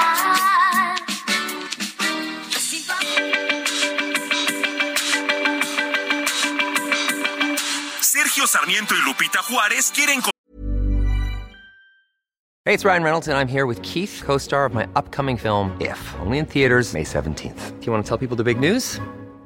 All right, I'll do it. Sign up now and you'll get unlimited for $15 a month in six months of Paramount Plus Essential Plan on us. Mintmobile.com slash switch. Upfront payment of $45 equivalent to $15 per month. Unlimited over 40 gigabytes per month. Face lower speeds. Videos at 480p. Active Mint customers by 531.24 get six months of Paramount Plus Essential Plan. Auto renews after six months. Offer ends May 31st, 2024. Separate Paramount Plus registration required. Terms and conditions apply if rated PG.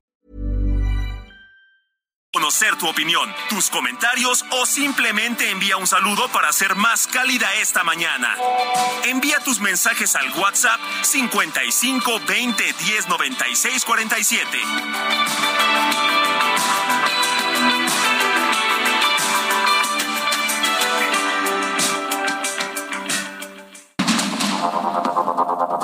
Continuamos con Sergio Sarmiento y Lupita Juárez por el Heraldo Radio.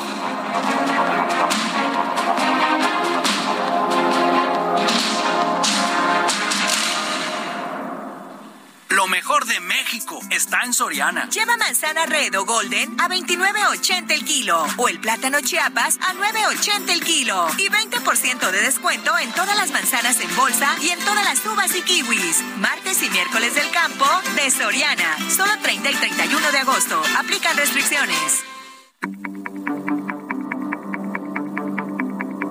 Jaque Mate con Sergio Sarmiento.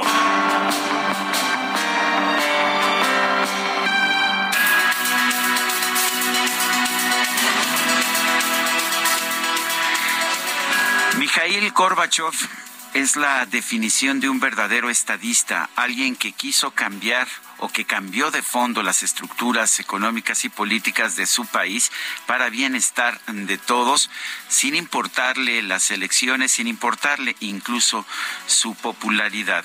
La verdad es que Gorbachev no fue un dirigente popular, en parte porque la gente se resistía a estas reformas que él estaba realizando, pero estas reformas resultaron realmente muy importantes. Gorbachev fue un comunista, era secretario general del Partido Comunista comunista desde 1985, pero creía que podía haber un comunismo con, con rostro humano. Retomó, de hecho, la frase de construir un socialismo con rostro humano que había sido de Alexander Dubček, el dirigente disidente de Checoslovaquia que fue derrocado en una invasión militar soviética en 1968. Esto lo hizo a través de dos políticas fundamentales, la perestroika, que era la reestructuración económica y que no era otra cosa más que introducir elementos de mercado en la anquilosada economía soviética de planificación central y la glasnost, que era la apertura política, la transparencia. Las cosas no funcionaron bien, la perestroika no podía funcionar bien porque no había propiedad privada, no había derechos de propiedad en esa vieja Unión Soviética y crear algunos mecanismos de mercado no era suficiente para generar de manera más productiva. La Glasnost, en cambio, abrió las puertas para que se expresaran todos los puntos de vista disidentes, todas las protestas que habían permanecido eh, reprimidas, sumergidas en la Unión Soviética durante décadas. Al final todo estalló.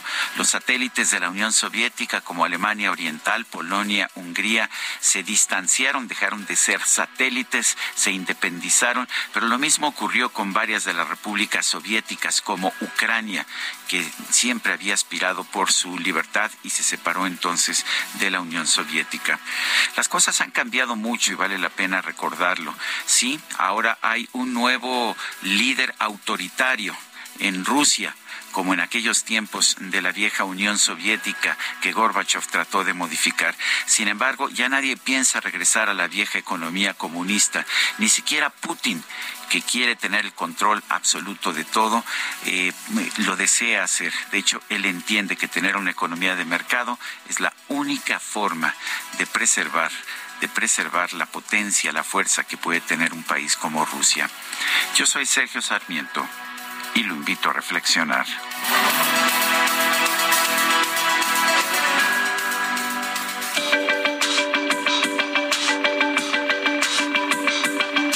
Sergio Sarmiento, tu opinión es importante. Escríbele a Twitter en arroba Sergio Sarmiento.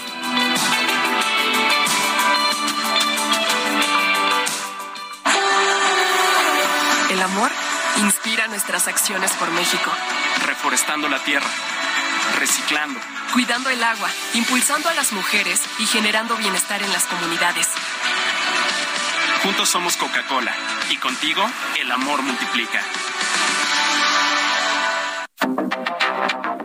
Buenos días, Sergio Lupita. Soy la señora Lolita Camacho. Acabo de escuchar un spot en donde el presidente dice que el, dinero sagrado y no sé qué, ¿no? El dinero sagrado está en dos bocas, está en el tren Maya, en lugar de estar en, los medicamentos para los niños de cáncer, para las mujeres que buscan salvar su vida porque tienen cáncer de mama. Ese es el dinero sagrado que debería estar ahí y sin embargo él ocupa para sus caprichos. Muchas gracias.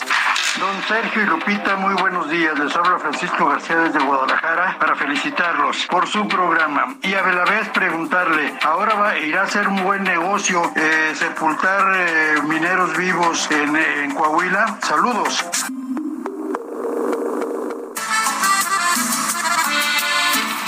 Cada vez más dentro de mi corazón te llevo yo, te llevo yo, cuando con ternura me abrazas tú.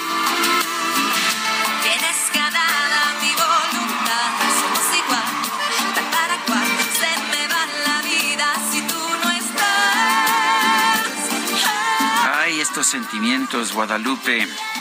Estamos escuchando a Alicia Villarreal acompañada de María José y cantan sentimientos. ¿Qué día dices que es? Hoy es miércoles. Apenas miércoles. No, suena como a viernes. ¿eh? suena, como, a viernes. Bueno, eh, dicen que Itzel González tiene las facultades para convertir cualquier día en viernes si es que así lo desea. Bueno, me parece que se le adelantó Carla, ¿eh? ¿Ah, sí? Carla ya lo, ya, lo logró. Ya lo logró. Carla fue la que la generó... La intelectual. Así es, la que generó este homenaje en el cumpleaños de Alicia Villarreal. De la güerita. Saludos. La jefa. que nuestras vidas. Y continuamos, continuamos con la información. Fíjese usted que ayer, pues, varios de los líderes en el mundo empezaron a ofrecer sus condolencias y mensajes por la muerte de eh, Gorbachev.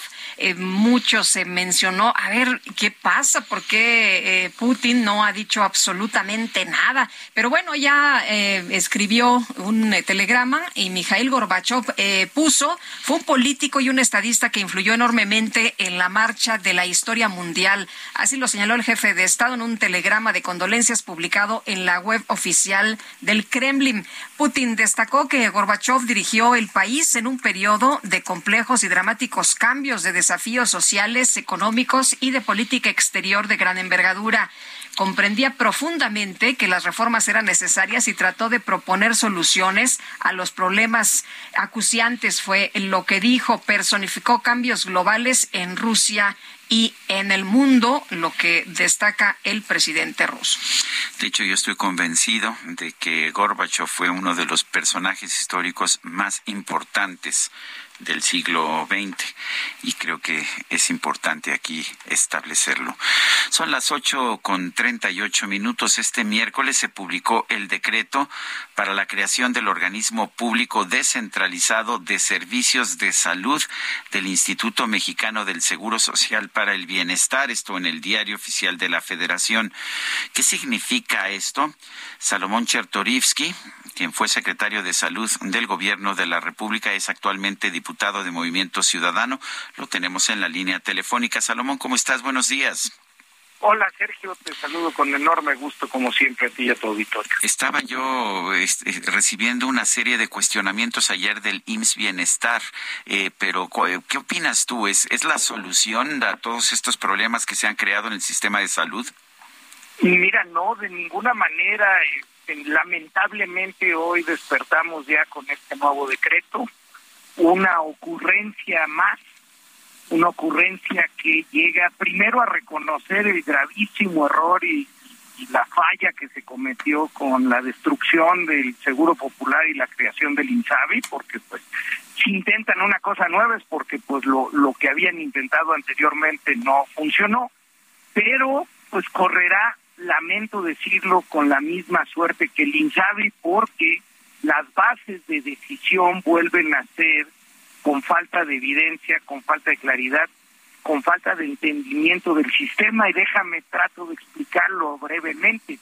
El IMSS Bienestar es un programa muy noble que viene de décadas atrás, más de 40 décadas, que empezó como el IMSS Coplamar, después el IMSS Solidaridad, IMSS Progresa, Prospera, etcétera. Hoy es el IMSS Bienestar. Es un programa que pretendía ampliar cobertura en zonas rurales de nuestro país. Y, e insisto, un programa noble que daba primero y segundo nivel de atención, esto es la consulta básica y algunos internamientos sencillos, ¿no? Es un parto, eh, una apendicitis, etcétera. Esto solo, solo, Sergio, en eh, 19 estados de la República y quiero insistir, sobre todo en zonas rurales de nuestro país, como un programa para apoyar la atención primaria. Eh, a esta institución, a este programa eh, que tiene limitada experiencia, limitado alcance, limitadas capacidades, se le quiere dar la responsabilidad de operar todo el sistema en su conjunto para la población que no tiene derecho a a la seguridad social, es decir, para más de la mitad de la población. Esto, quiero insistirlo, no tienen la experiencia, no tienen el alcance, no tienen los conocimientos. Quienes en los últimos 40 años aprendieron y tuvieron y adquirieron la, experiencia eh, para operar los sistemas de salud fueron los estados de la República. Y si la tiene, es el IMSS régimen ordinario, es decir, quienes atienden a los derechohabientes del IMSS.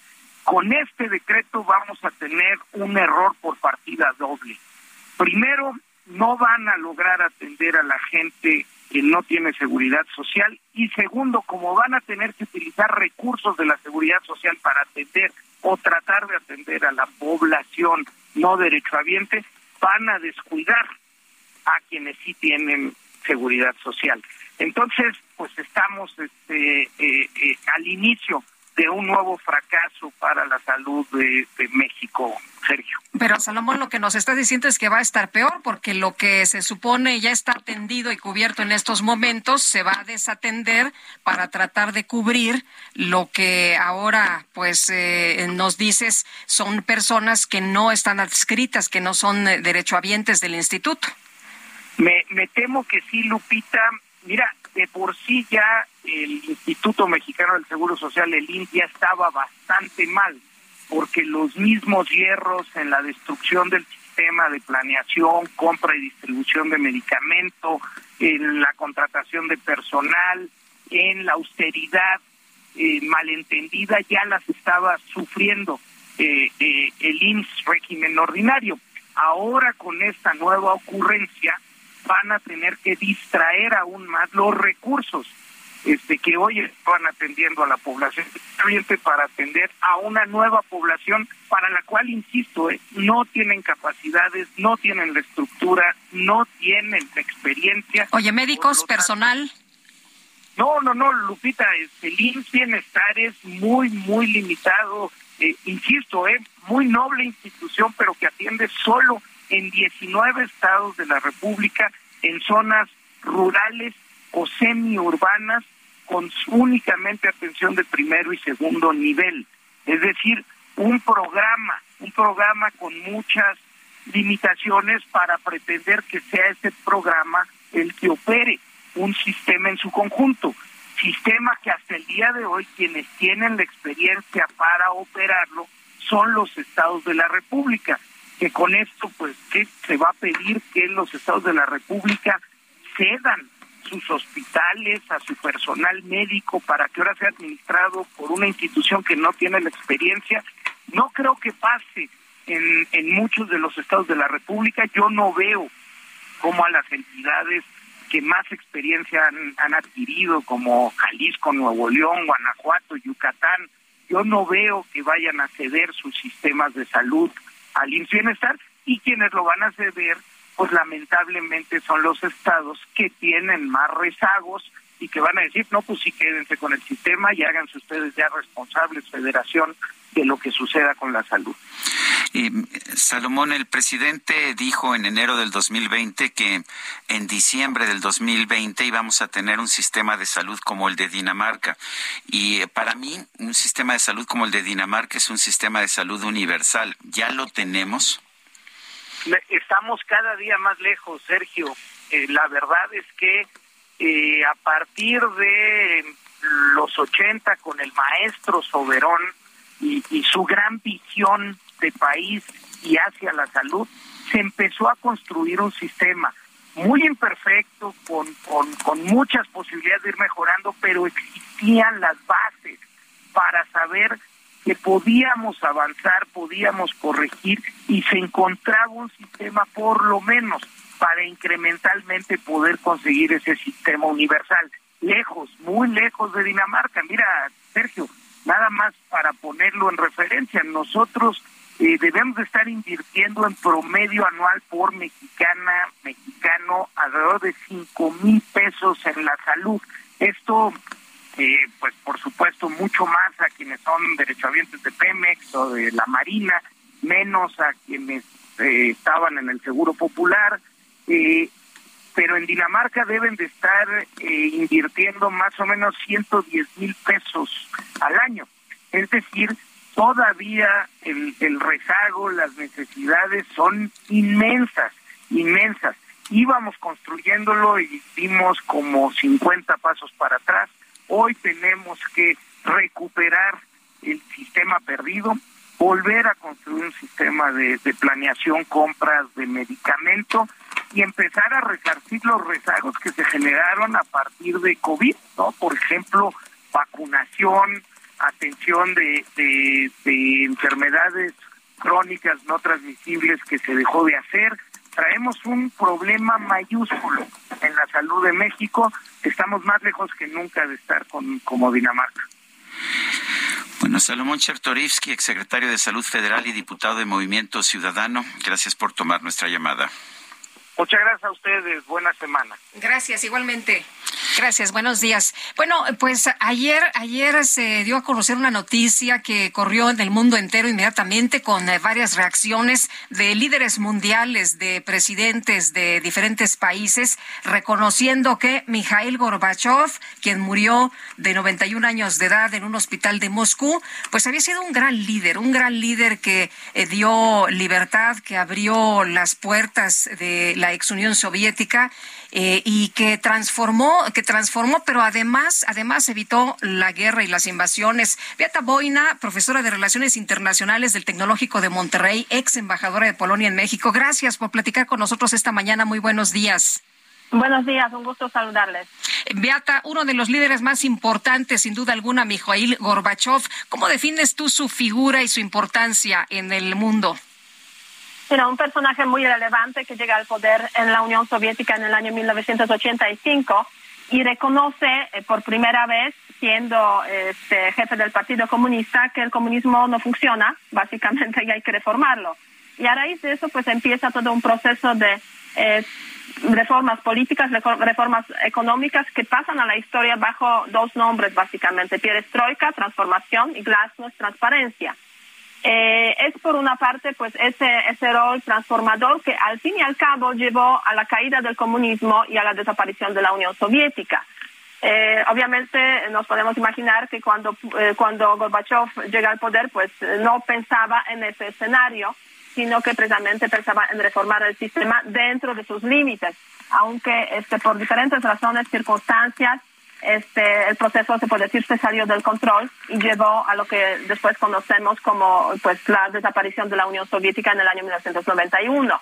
Eso es una aportación o una contribución de Gorbachev desde el punto de vista de la situación interna en la Unión Soviética. Pero yo creo que lo más importante, lo más relevante en ese contexto es resaltar también su, su importancia eh, en el contexto internacional y sobre todo en el contexto regional de Europa Central, la llamada Europa del Este. Eh, yo siempre subrayo esto. Eh, lo más relevante de Gorbachev fue no usar las Fuerzas Armadas soviéticas para impedir las transformaciones en los países vecinos, como Polonia, Checoslovaquia, República Democrática Alemana. O sea, abstenerse del uso de la fuerza. Eh, eso era el rasgo característico básicamente del sistema comunista de la Unión Soviética eh, cuyos líderes eh, reaccionaban a los intentos de reformar el comunismo en los países del bloque comunista con el uso de las armas. Y eso lo vimos en, en, Hungría, en 56 lo vimos en Checoslovaquia, en 68 lo vimos de alguna forma también en, en Polonia, esas presiones en 1980 y una de esas presiones para, mm, para imponer el Estado marcial. Eh, y aparte de eso, eh, a partir de 85 precisamente inicia en el mundo una época de distensión, precisamente después de unos años de una guerra fría muy caliente que se ha manifestado, por ejemplo, aquí en nuestra historia occidental, en, Centroamérica, una distensión a raíz de la cual pues hay conversaciones para limitar el armamento nuclear entre la Unión Soviética y los Estados Unidos. Y hay una conversación pues muy positiva de Gorbachev eh, no solamente con Reagan y después con Bush que llega poco después del 89 al poder sino también con líderes como, este, sobre todo, eh, del Reino Unido, Margaret Thatcher, que, que, ha estado muy presente en ese contexto, en ese contexto, digamos, europeo. Eh, entonces yo sí le veo como un personaje muy relevante y, yo creo que por eso también esa reacción tan impresionante de, de muchos eh, jefes de Estado, jefes del gobierno de Francia, Reino Unido, Comisión Europea, este Consejo Europeo. Estados Unidos. Estados Unidos igualmente. Bueno, ya está Putin, ¿no? reconocimiento. ya, ya hasta Putin mandó, mandó telegrama, ¿no? Sí, es cierto, Putin también, lo cual pues yo creo que este, eh, se comporta de acuerdo con lo que se espera. Sí, bueno, él ya había criticado, Putin había criticado a Gorbachev, lo había considerado como alguien que traicionó a la Unión Soviética, que, eh, pero la verdad es que nadie está buscando regresar al comunismo, ni siquiera Putin. Sí, es cierto. O sea, sí, es cierto, Putin ha criticado a Gorbachev, Gorbachev también ha criticado a, Putin en su momento. Entonces esa relación no, no, no ha sido una relación buena en general en esos, sobre todo, últimos, últimos años. Eh, entonces, eh, sí, eh, es cierto que hay ese, ese rencón, pero bueno, Putin envió un telegrama de condolencias a la familia de, de Gorbachev, sobre todo a su hija sus, sus nietos. Y eso yo creo que es importante reconocerlo. Pero por otra parte, la embajada aquí rusa en, México pues se limitó solamente a eh, poner un comunicado muy escueto en Twitter eh, diciendo que murió eh, Gorbachev, que fue el líder de la Unión Soviética en los últimos siete años, sin expresar ni siquiera un pésame o unas condolencias. pero, pero la verdad es que sí, esa, esa relación entre, digamos, ese momento de la historia que representa Gorbachev, o sea, intentos de transformar la Unión Soviética y el fin de la Unión Soviética frente a lo que está ocurriendo hoy en la Federación Rusa, que de hecho es una eh, heredera directa desde el punto de vista de las relaciones internacionales, del derecho internacional de la Unión Soviética, es una relación compleja, ¿no? Si, si vemos dónde estaba la Federación Rusa, que nacía justamente en, eh, en 1991, y dónde está hoy, pues en aquellos tiempos tenían esa posibilidad de eh, transformarse, de ir hacia, em, hacia la democracia, economía de mercado, y hoy en día pues están en un callejón un poco sin salida, ¿no? Con Putin como este líder autoritario, economía en una situación compleja precisamente a raíz de las sanciones y la guerra este, que han, han provocado, o sea, en febrero de este año. Y, y, con un gran signo de interrogación sobre qué va a ocurrir, cuál va a ser el futuro de este país y cuál va a ser el futuro de la gente. Este, yo diría situación aún más compleja quizás eh, que en el año 1991 que nos lleva y lleva a la gente que vive ahí en, la Federación de Rusia hoy en día a recordar esos tiempos oscuros del comunismo, de la censura, de, de, opresión, básicamente. Muy bien, pues Beata, muchas gracias por conversar con nosotros esta mañana. Muy buenos días. Buenos días y muchas gracias. Hasta luego. Hasta luego. 8 con 54. En Soriana encuentras la mayor calidad. Lleva pollo entero fresco a 37.90 el kilo. Sí, a solo 37.90 el kilo. Y la milanesa de res pulpa blanca a 159.90 el kilo. Sí, a solo 159.90 el kilo. Soriana, la de todos los mexicanos. Agosto 31. Aplica restricciones. Son las 8.54, nuestro número para que nos mande mensajes de WhatsApp que pueden ser de texto o de voz 55 20 10 96 47. Nosotros vamos a una pausa y regresamos.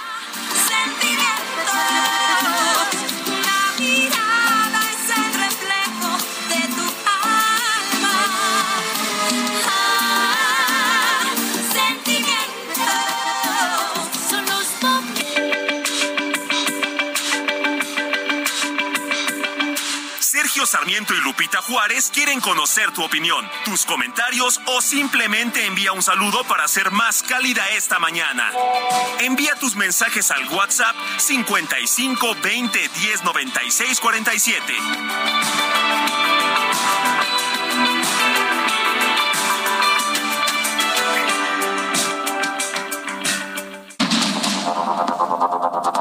Continuamos con Sergio Sarmiento y Lupita Juárez por el Heraldo Radio.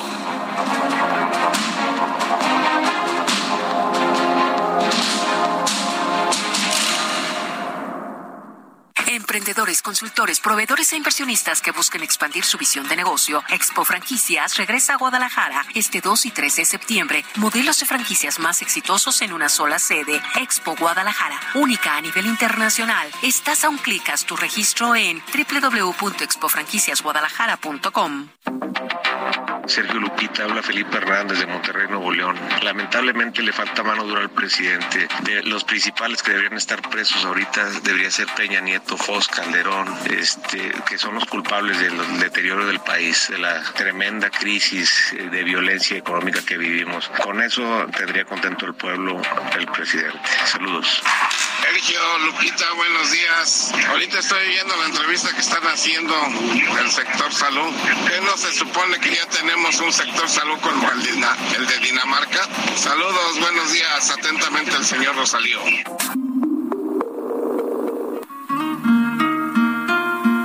Ya no voy a esconderme de ti para ocultar mis sentimientos. Ya no quiero llorar a escondidas callando el amor que por él yo siento. Ahora es tiempo de que te enteres las cosas que suceden cuando tú te vas.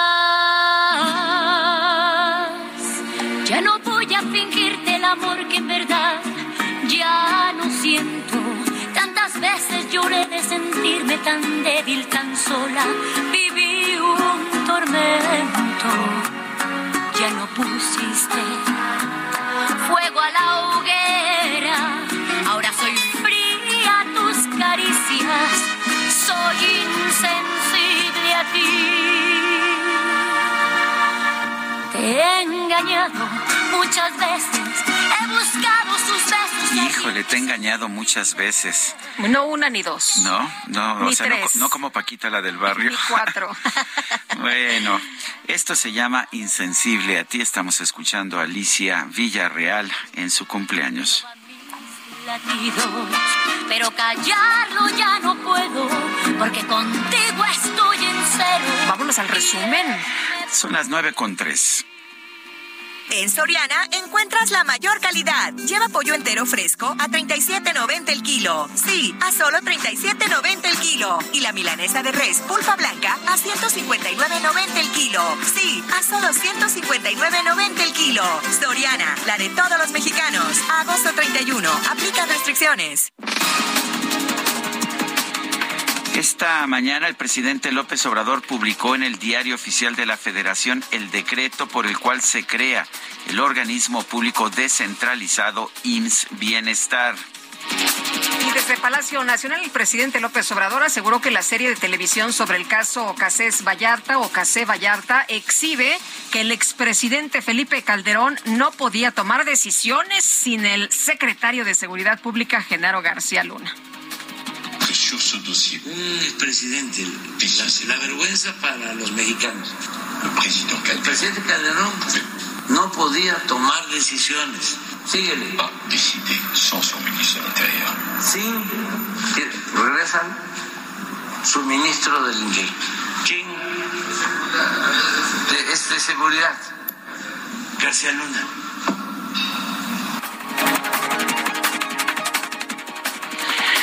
Jefa de gobierno de la Ciudad de México, Claudia Sheinbaum, presentó los avances del programa de sectorización de la red de agua potable con el objetivo de pasar un sistema artesanal a uno inteligente. Vamos a seguir con el tema del agua.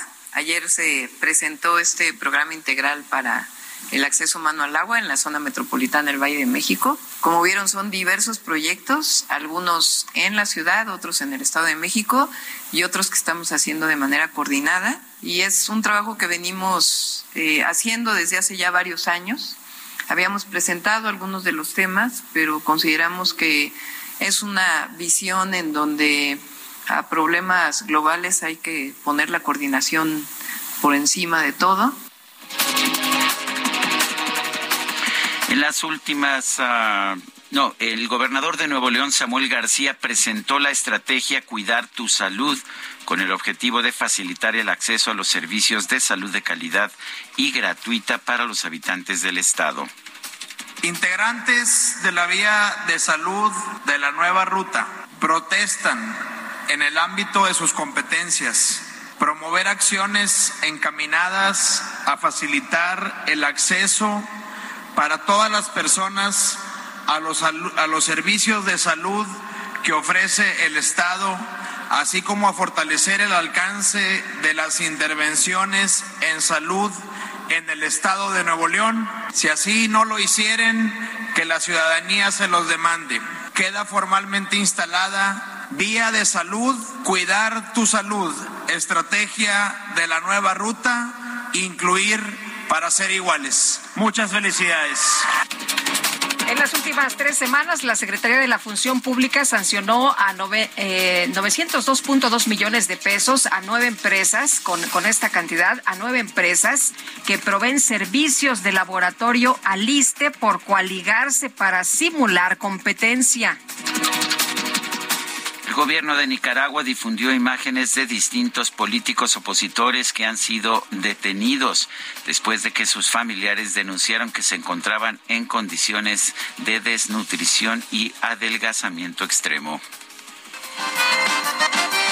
Y cuando ya llega la hora de cerrar la pizzería, las No, pues, ¿qué le parece? En redes sociales se hicieron virales distintas fotografías de un repartidor de pizza llevando un pedido a la cima del monte Fuji en Japón a una altura de más de 3.700 metros. En realidad se trata de un joven aficionado al montañismo llamado Umani eh, Futoshi, quien lleva un año disfrazándose de repartidor de distintas empresas para regalar comida a quienes se encuentran escalando por ahí en las montañas como una forma de impulsarlos para que no se rindan. ¿eh? ¿Qué te parece? que te lo vayas encontrando ahí, en el camino. Estás ahí hasta arriba del monte Everest y pides una pizza.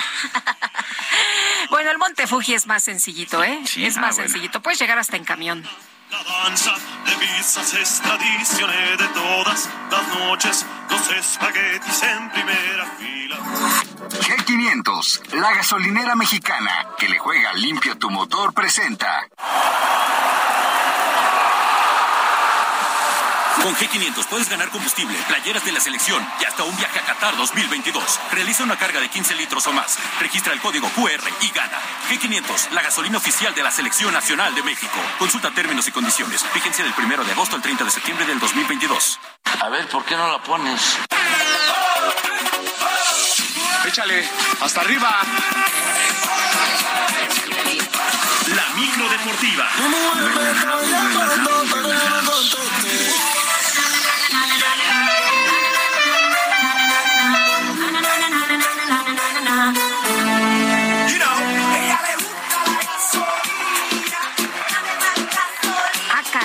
Se nos acabó la gasolina. Si está subsidiada, hombre, está rebarata.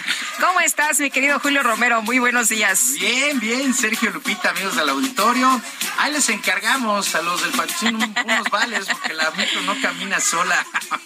No camina, este, pues obviamente necesita gasolina y efectivamente dice el Daddy Yankee, pues danos más gasolina porque cada vez está, como yo, cada día más cara. Pero bueno, en fin, oigan, vámonos rápidamente a aventar la lámina informativa el día de hoy. Todo listo para que esta noche la selección mexicana de fútbol regrese a la actividad en duelo amistoso de preparación allá en la ciudad de Atlanta. Estará enfrentando a su similar de Paraguay.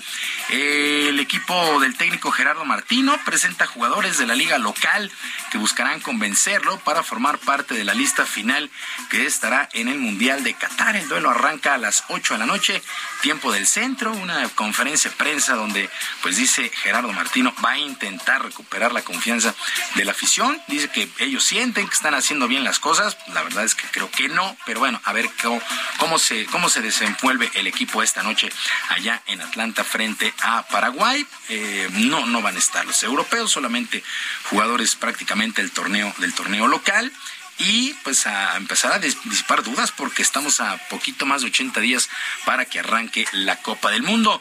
Mientras que en el balompié local, en el balompié nacional, continúa la crisis en el seno de los Pumas. Acumulan ocho partidos sin victoria y la llegada de Dani Alves simple y sencillamente no les ha ayudado nada. Al contrario, hasta parece que los ha perjudicado. Desde la rectoría de la UNAM se confirmó la permanencia del técnico Andrés Lilini y los jugadores aseguran que todavía hay tiempo para buscar un lugar en la liguilla. Al respecto habló el capitán de Pumas, Nicolás Freire.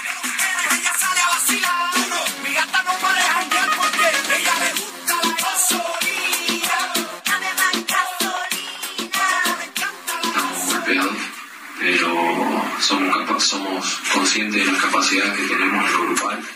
Te puedo decir que en lo humano hemos estado siempre unidos desde el primer día ha habido una comunicación fluida entre todos y nos damos cuenta de que, hay, falencias que, estamos teniendo, eh, pero a ver, todavía quedan seis partidos.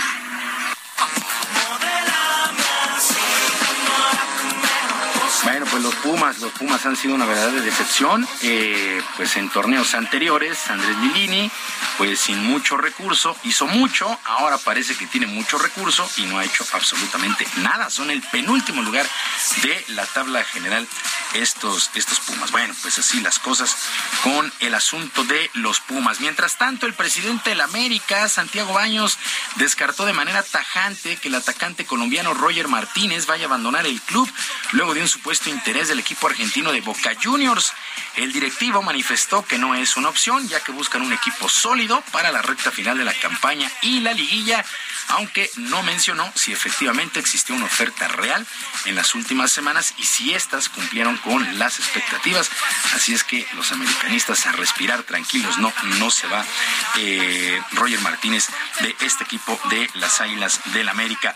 Bueno, en otras cosas, eh, pues acaba de informar prácticamente que el fondo estadounidense eh, Red Beard compró al, al Milán. Al AC Milán, eh, hay días en que no los ganamos de repente.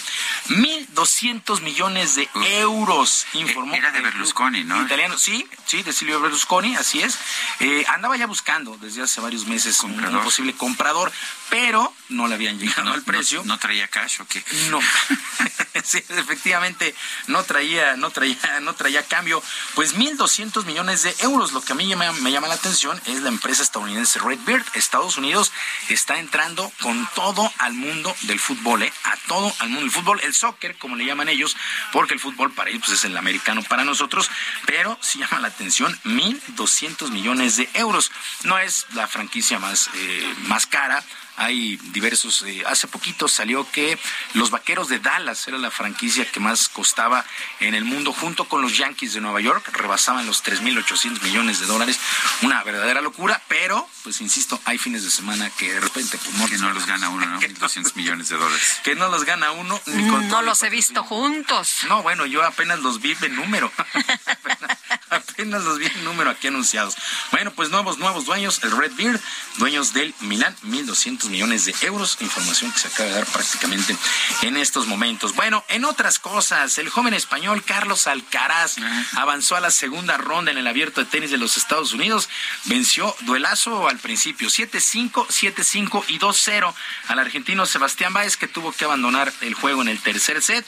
Eh, Rafael Nadal, Rafael Nadal avanza con el pie derecho, 4-6, 6-2, 6-3 y 6-3, perdió el primer set, pero se alcanzó a recuperar eh, Rafael Nadal sobre el australiano Rinky Hiukata, mientras que otro resultado que llamó la atención el día de ayer, Yannick Sinner, el italiano 5-7, 6-2, 1-6, 6-3 y 6-1 sobre Daniel Admayer, este jugador de Alemania. Este duelo sí se tuvo que ir a los 5 sets. La verdad es que como siempre, como siempre, no importa la ronda, la verdad es que hay unos juegazos allá en el US Open en Nueva York. En otras cosas, en otras cosas, el día de ayer, qué juego se vivió en el estadio Alfredo Harpelú.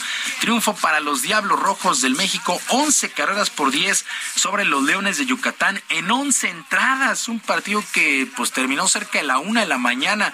A esa hora abandonamos el estadio, fue un juegazo. Los ¿A Leones, qué hora terminó? Cerca de la una, como 12.36 no, por ahí, 12.36. Qué barbaridad. Terminó este juego. Que Pero que estaba padrísimo el ambiente, ¿verdad? Estuvo increíble, uh -huh. la verdad es que fue un juegazo. Los Leones de Yucatán empataron a 8 en la novena entrada forzaron a los extra. En la décima se fueron 10 a 8. En la parte baja de la décima, los Diablos empataron a 10. Y en la eh, baja de la onceava, pues ahí los Diablos marcaron la diferencia. Un batazo, un elevado que se le cae al jardinero. Ya habían salido de del asunto, pero la verdad es que sí fue un muy buen juego. El héroe de este compromiso, el jardinero central de los Diablos, Jesús Favela, quien conectó larguísimo sencillo por todo el central.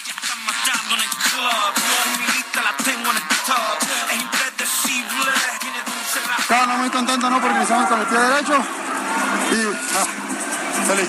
Yo creo que es el espectáculo que quiere la gente, ¿no? Y, gracias a Dios ganamos, que es lo más importante.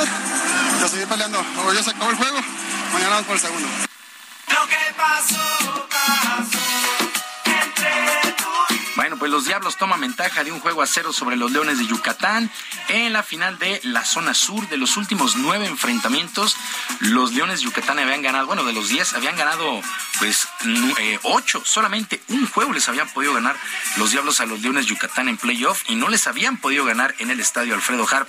En el otro compromiso en la zona norte, los Sultanes de Monterrey, cuatro por una, vencieron a los Toros de Tijuana en el Gasmar e increíblemente los Sultanes están al frente dos juegos a cero.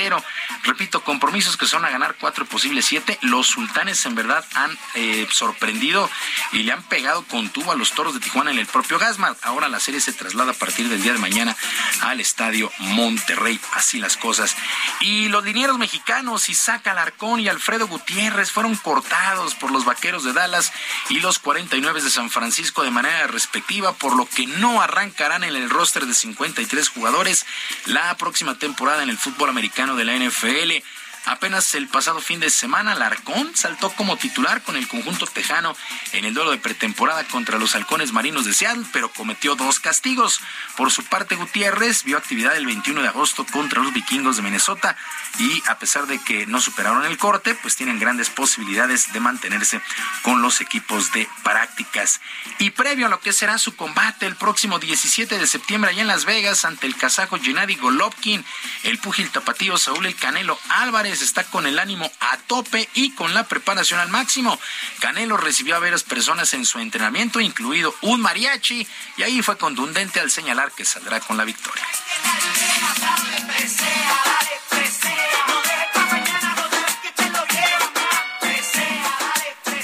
Sí, la verdad es que no, me, no me importa, yo me siento el mejor, es lo importante. No, la verdad es que mira, eh, son listas que están ahí, han estado siempre. Yo siempre me he sentido el mejor y me sigo sintiendo el mejor. Yo creo que el mejor peleador del mundo tiene que tomar riesgos importantes y eso es lo que, lo que hago yo en cada una de mis peleas. ¿sí? Dura,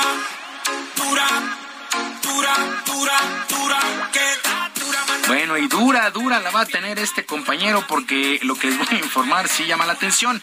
Raúl Paderes, director del Maratón de la Ciudad de México, director técnico del Maratón de la Ciudad de México, informó que ayudados por el Indeporte de la CDMX han reconocido ya al personaje que puso Ron a los vasos en un puesto de abastecimiento para los corredores el pasado fin de este. semana. Así es. Aunque el individuo borró pues prácticamente todos sus perfiles, se agregó que la policía cibernética trabaja para su localización, ya que es acusado de atentar contra la salud de los deportistas. Sí, la verdad es que se pasó, la verdad es que se pasó. Eh, dicen, dicen ahí en ese puesto de abastecimiento que alcanzaron a darse cuenta, esperemos que sí, se hayan dado cuenta antes de llenar los vasos con esta bebida rehidratante y que no haya afectado a ningún deportista. Ah, no, no hubo consecuencias, pero pues ya, ya está localizado ya saben, bueno, más bien ya saben quién es y lo están buscando todo esto con ayuda de la policía cibernética. Pues qué bueno, porque se quiso pasar de... Se pasó de... Sí. Listo. Sí, sí. Muy bien. Bueno, en fin. Sergio Lupita, amigos de la auditorio de la información deportiva, les recuerdo nuestras vías de comunicación en Twitter. Estoy en arroba jromerohb, en arroba jromerohb, además del canal de YouTube Barrio Deportivo, Barrio Deportivo en YouTube de lunes a viernes a las 7 de la noche. Gracias. Que es un extraordinario miércoles para todos. Igualmente, mi querido Julio, buenos días. Buenos días. Dura, dura, dura, dura, que da dura, mano arriba porque tú te ves bien, da dura, mamacita, te fuiste de nivel, dura, mira cómo brilla tu piel. Presentado por G500, la gasolinera mexicana que juega limpio.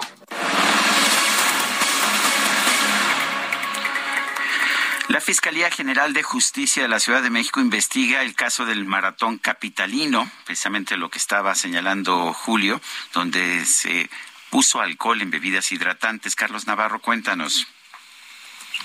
Buenos días, Sergio Lupita. Les saludo con gusto a ustedes al auditorio y les comento que por vertir alcohol en bebidas hidratantes para los corredores del maratón de la Ciudad de México, la Fiscalía General de Justicia Local investiga los hechos. Dado que dicha acción habría puesto en riesgo la integridad física de las y los corredores, el agente del Ministerio Público inició una indagatoria por el delito de lesiones dolosas, dolosas en grado de tentativa y lo que resulte tras la denuncia de un representante del Instituto del Deporte de la Ciudad de México. En la querela quedó establecido que a través de redes sociales se detectó un video que muestra cómo un hombre posiblemente en estado de ebriedad vierte bebida alcohólica en vasos que contenían líquido hidratante sería a las los concursantes durante el maratón.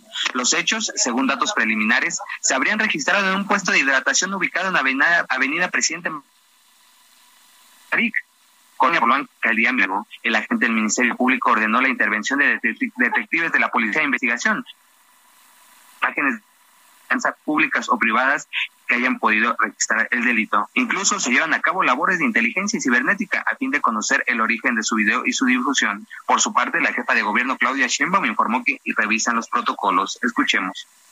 Sí, se tocó el tema en el gabinete, pues eh, lamentablemente ocurrió esto, no debería de ocurrir. Hay muchísima gente que participa en el maratón también, este, tanto de quien ve el maratón como de quien participa y sí, este, se levantó una denuncia penal y se está haciendo la investigación. ¿Ahí falló algún protocolo de seguridad por parte de la gente que está cuidando sobre todo este tipo de, de vasos, de mesas, etcétera? Sí, yo creo que fue algo extraordinario que pasó. Eh, de todas maneras, pues se está revisando los protocolos para que no vuelva a ocurrir y también pues que haya la sanción correspondiente a quien lo hizo. Fueron los mismos participantes del maratón quienes reportaron a las autoridades quién habría sido el sujeto que llevó a cabo esta lamentable acción y ya está siendo buscado por las autoridades. Sergio Lupita, con la información que les tengo. Bueno, pues uh, muchas gracias, Carlos Navarro, por esta información. Hasta luego, buenos días. Hasta luego. Bueno, ¿le suena el nombre de Pablo Daniel Tadei? Pablo Daniel Tadei, no. Bueno, el presidente López Obrador acaba de anunciar que será el director de Litiomex. Este muchacho es un joven, eh, es eh, pues el hijo, dicen, del superdelegado de bienestar en Sonora. Ah, Jorge familia, ¿no? sí, dice el presidente, está terminando su doctorado en Harvard, creo. Ah, no que era una creo. universidad que maldita. Este, no, pues no, qué bueno que esté bien preparado este chavo, la verdad, que está preparado en, eh, en medio, en temas de medio ambiente, es lo que ha dicho el presidente, pero dijo en la Universidad de Harvard, creo, pero sí ya están señalando que está terminando el doctorado en eh, Harvard. Y bueno, quien va a coordinar Buen los trabajo trabajos. inmediato después del doctorado, ¿eh? Ahora sí, Sí, que director de una empresa luego, luego. monopólica de litio. Pues eh, quien va a coordinar los trabajos va a ser Durazo, pero el director va a ser este muchacho joven doctor. Así que, bueno, pues ahí está el, el informe, el anuncio que hace hoy el presidente. Bueno, y también dice el presidente hoy sobre el programa Tercer Grado, en el que participo yo, dice, yo iba antes a ese programa y eran todos en contra, siguen con lo mismo, nada más que afortunadamente ya no, ya no los ven o ya no les creen porque al pueblo lo pueden engañar una vez, dos veces, pero no lo pueden engañar todo el tiempo. Se les ha pasado la mano, se han dedicado a engañar. Es la opinión del presidente de la República sobre el programa Tercer Grado. Son las nueve con veinticuatro minutos. Rápidamente, el, eh, el canciller Marcelo Ebrard cuestionó eh, que Estados Unidos no ha cumplido con sus compromisos de reducción de tráfico de armas. De esta manera le responde al embajador Ken Salazar, pues que dice que sin seguridad no puede haber inversiones y dice Marcelo Ebrard que pues que Estados Unidos no ha cumplido con el tráfico de armas. Esa es la razón por la cual hay violencia en el país, dice Marcelo Ebrard. Regresamos en un momento más.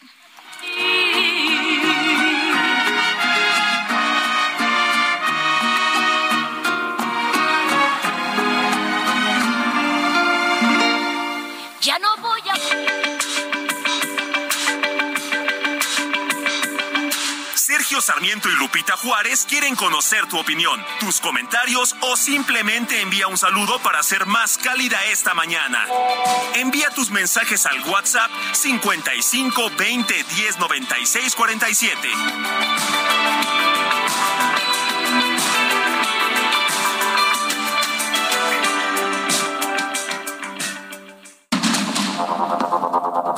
Continuamos con Sergio Sarmiento y Lupita Juárez por el Heraldo Radio.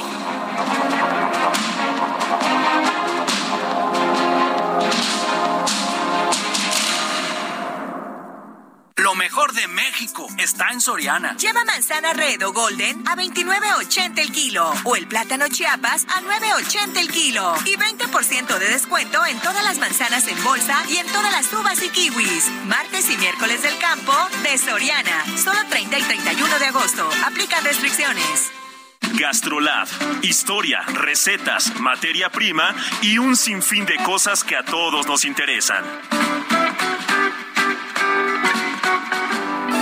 Amigos del Heraldo Radio, soy el chef Israel Arechiga de Gastrolab y echándole un ojo al Instagram de Heraldo Gastrolab, que tiene nada más y nada menos más de 100 mil seguidores, me encontré con una receta de enchiladas con crema poblana.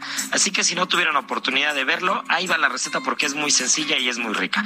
Lo primero es que el relleno no tiene que ser necesariamente con pollo. Podemos rellenarla de queso, podemos rellenarla de huevo, queso panela, queso manchego, queso Oaxaca, incluso con vegetales podemos poner una especie de ratatouille con jitomate, con berenjena y con calabaza y es delicioso el relleno. Ahora sí la salsa es muy sencilla, un poquito de ajo, cebolla, cilantro, incluso un par de ramitas de pasote son muy buenas, un par de chiles poblano tatemados, cremita, mantequilla, un poco de aguacate, incluso si tenemos calabaza en la salsa, todo bien guisado, bien mezclado y una vez que licuamos regresamos a fuego en un sartén con mantequilla y a bañar las enchiladas que esta receta no nos la podemos perder. El cine a solo 29 pesos. Increíble, ¿cierto?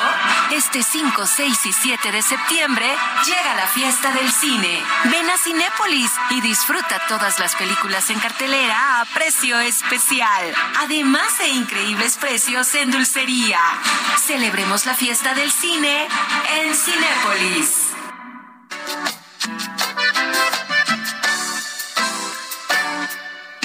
¿Dónde está el príncipe que me besará? Que me despierte y me haga feliz. El sueño que se hará realidad. ¿Quién será? De pronto puede aparecer. Podría estar enfrente de mí. Quiero conocer. ¿Acaso eres tú o tú o tú? Tal vez eres tú o tú o tú. Seguimos escuchando música interpretada por Alicia Villarreal. Esto se llama El Príncipe. Me parece que es una de las más populares, ¿no? ¿Acaso eres tú o tú o tú o tú?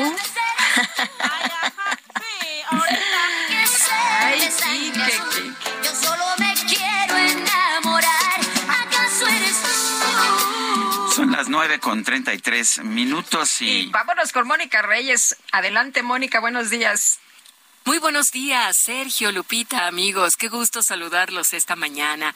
Les platico que el Heraldo de México publicó que la Asociación Civil Sin Fines de Lucro ECOSE ha recolectado más de 600 mil kilos de materiales de envases y empaques reciclables a través de su programa Acopio Móvil, impulsando así una cultura de educación ambiental y manejo adecuado de los residuos para su aprovechamiento. Este programa, que es un caso de éxito desde hace algunos años, opera en varias ciudades del país y canjea a la gente sus envases y empaques vacíos por productos de despensa. Con ello, muestra el valor que tienen nuestros residuos, los canaliza para su reciclaje y a la vez apoya la economía familiar de la gente con los productos como arroz, aceite comestible, azúcar, tortillas de harina, atún, mayonesa, papel higiénico, avena, frijoles, agua purificada, sopas de pasta, jugos, entre otros. Así es que los invitamos a que entren a www.ecose.mx diagonal acopio guion medio móvil para conocer los residuos que puedes canjear. Consulta cuándo, dónde y en qué horario estará la unidad móvil cerca de tu hogar.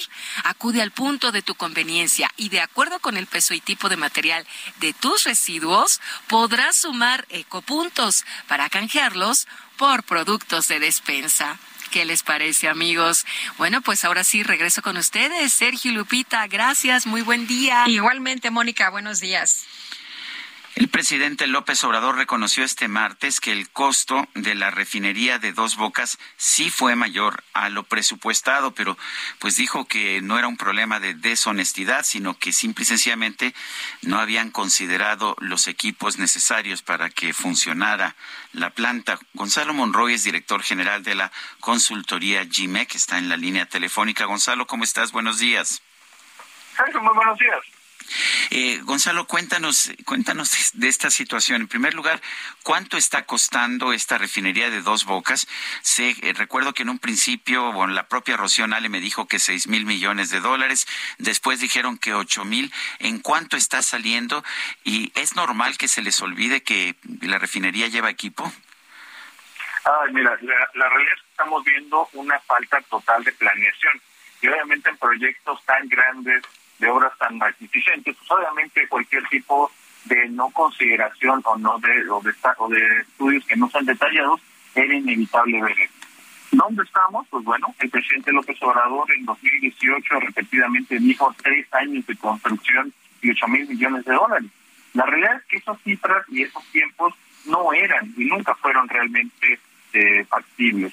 Incluso esto lo sabemos, comprobado, por las cuatro empresas que, que concursaron, que trataron de licitar y se dieron cuenta que los tiempos, los presupuestos, la tecnología, el tamaño, no podía hacerse en esos parámetros.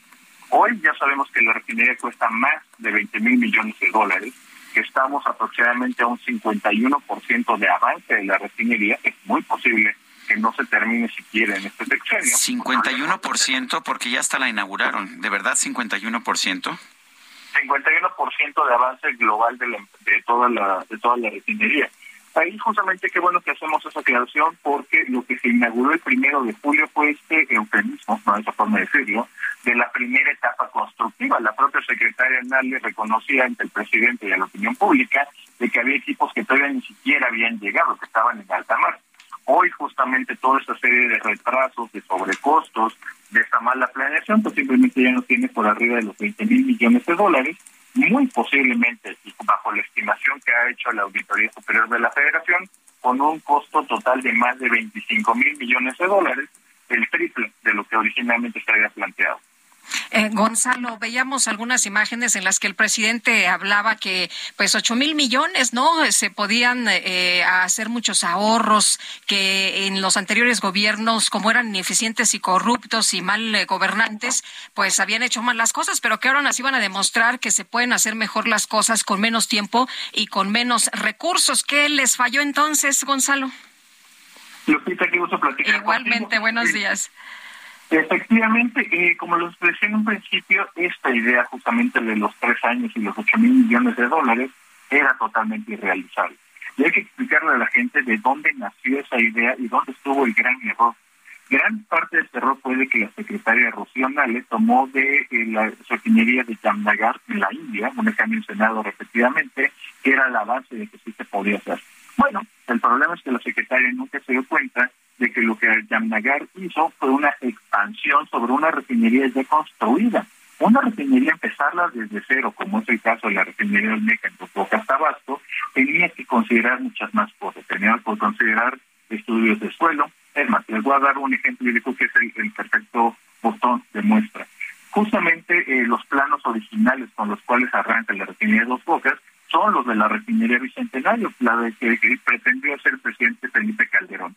El gran problema es que al trasladarlo a, a, a, Dos Bocas Tabasco el terreno no era suficiente. De hecho, se tuvo que construir a partir del el rompeolas, hacer justamente una nueva construcción de tierra para poder alojar eh, los nuevos equipos. El gran problema es que la compactación y creación de este, de este terreno que, que, se inventó literalmente, obviamente eso lo retrasó en más de 14 meses. Todo esto, por desgracia, era inevitable que llegáramos a estos sobrecostos desde una estimación que nunca era realista realizar. Eh, eh, ¿Va a ser rentable la refinería? Porque esa es, esa es la otra. ¿Va a ser una refinería rentable? Eh, mira, yo te, yo te diría, Sergio, de que, por ejemplo, el INCO ha hecho muy buenos estudios acerca de eso y ellos ponían que era cerca de un 2%. En GIMEC justamente hemos terminado en 2021 el análisis de factibilidad de la refinería y en ningún escenario de precios desde 5 dólares hasta 200 la refinería nunca salía rentable. Ahí hay que hacer una aclaración. En una parte de los fundamentos, o en este caso de los supuestos que ha hecho el gobierno federal, es que la refinería va a estar operando a un 100% de capacidad y obviamente que va a estar trabajando prácticamente como si fuera eh, algo muy, muy, muy bueno. El gran problema es de que la experiencia nos dice que Petróleos Mexicanos como operador de una refinería nunca ha alcanzado este ese tipo de eficiencias, ni siquiera desde la época de Lázaro Cárdenas, mucho menos en épocas recientes. Hoy el sistema de sal de refinación en su conjunto está por debajo de un 50%. Obviamente eso ha sido factorizado y nos arroja de que aún con de que esta refinería empieza a operar de manera efectiva hacia finales del 2027, pues obviamente no nos pone un escenario de precios que está favorable. Pues Gonzalo Monroy, director general de la consultora GIMEC, gracias por hablar con nosotros esta mañana. Claro que sí, Sergio Lupita, les mando tremendo público. Gracias, igualmente buenos días. Bueno, y vámonos a otros temas. Melenas y tintes de la pandemia enfrentan restricciones escolares entre estudiantes. Bueno, pues eh, hay reglas en las escuelas, ¿no? Toño Bautista, cuéntanos. Así es, Sergio Lupita, buenos días. Pues durante la pandemia de la COVID-19, las clases en línea se convirtieron en una opción para el estudio y también permitieron que jóvenes de secundaria, preparatoria y universidad pues decidieron dejarse crecer el cabello o lo pintaron de algún color distinto. Ahora, con el regreso a clases presenciales, pues se han presentado en las escuelas restricciones a sus derechos motivados por su apariencia. Del 3 de enero al 15 de agosto de este año, la jefatura del Departamento de Orientación del Consejo Nacional para Prevenir la Discriminación recibió 487 quejas, bueno, casos, quejas relacionadas con peticiones de los jóvenes que están siendo afectados en sus derechos humanos a la educación y al libre desarrollo de la personalidad. Estos derechos están previstos en la Constitución mexicana y en tratados internacionales, esencialmente en la Convención de los Derechos del Niño y en la Ley General de los Derechos de Niñas, Niños y Adolescentes. A estos jóvenes mujeres y hombres, los amenazaron con no dejarlos ingresar a sus clases derivado de su apariencia física, en general por el corte de pelo o el color de su cabello. Esto vulnera sus derechos al no dejarlos ingresar a sus planteles por dichos motivos. Las inconformidades, de acuerdo con el CONAPRED, se refieren a las medidas generales que sus escuelas toman en esta materia, pero no están siendo afectados en lo particular o simplemente eh, se acercan para tener información sobre sus derechos y qué hacer en caso de que en sus escuelas les pidan que se corten el cabello. Los jóvenes recibieron orientación sobre sus derechos a la educación, al libre desarrollo de la personalidad y a la igualdad y no discriminación y se les informó sobre las instituciones competentes para atender sus quejas cuando se trata de escuelas públicas estatales en las que el Consejo no tiene competencia para iniciar quejas. Del total de los 487 casos, 236 se refieren a escuelas públicas estatales, 36 a escuelas federales y 27 a planteles privados. Del total de casos, 29 pasaron al área de mediación durante la orientación, 12 fueron contra secundarias, preparatorias y universidades particulares y 17 contra escuelas públicas en 17 entidades del país. De estos casos, que llegaron a la mediación, Veracruz lideró la lista con cuatro hechos, seguido de la Ciudad de México y Coahuila con tres casos cada uno. En otras entidades hubo dos casos que llegaron a este punto, como Aguascalientes, Estado de México, Guanajuato, Jalisco, Querétaro, y nueve entidades más tuvieron al menos un caso que llegó a la mediación. De estos 29, en 24 se logró mediar y 5 están en proceso. Del total de casos se han emitido 50 oficios en los que se solicita a las escuelas la adopción de medidas precautorias y en su mayoría se ha recibido respuesta positiva de acuerdo con el CONAPRED. En este año, tres quejas fueron calificadas como presuntos actos de discriminación en Coahuila, Querétaro y Sonora y son expedientes relacionados con escuelas particulares y todos se encuentran en trámite en la institución para ser resueltos. Así el panorama de dejarse el cabello largo en estas eh, pues clases en línea, en, este, en esta temporada que se pasaron en casa los alumnos, Sergio Lupita. Muy bien, Toño, muchas gracias. Buenos días. Muy, muchas gracias. Buen día. Y vamos con Mónica Reyes. Adelante, Mónica. Hola, hola, amigos, qué gusto saludarlos. Sergio Lupita, qué alegría escucharlos. Vuelven las clases. Es por eso que en Citibanamex tienen grandes promociones para un gran regreso a clases. Aprovechen meses sin intereses, descuentos y beneficios exclusivos en negocios participantes con tus tarjetas de crédito o débito. Visita citibanamex.com diagonal promociones y conoce más. CAT 73.9% sin IVA. Cálculo 30 de marzo del 2022. Vigencia al 30 de septiembre del 2022. Regreso con ustedes, Lupita, Sergio, escuchar las noticias. Buen día. Gracias. Buen día, Mónica, gracias. Bueno, y tenemos ya listo un recorrido por el país. Empezamos en Veracruz con Juan David Castilla. Adelante, Juan David.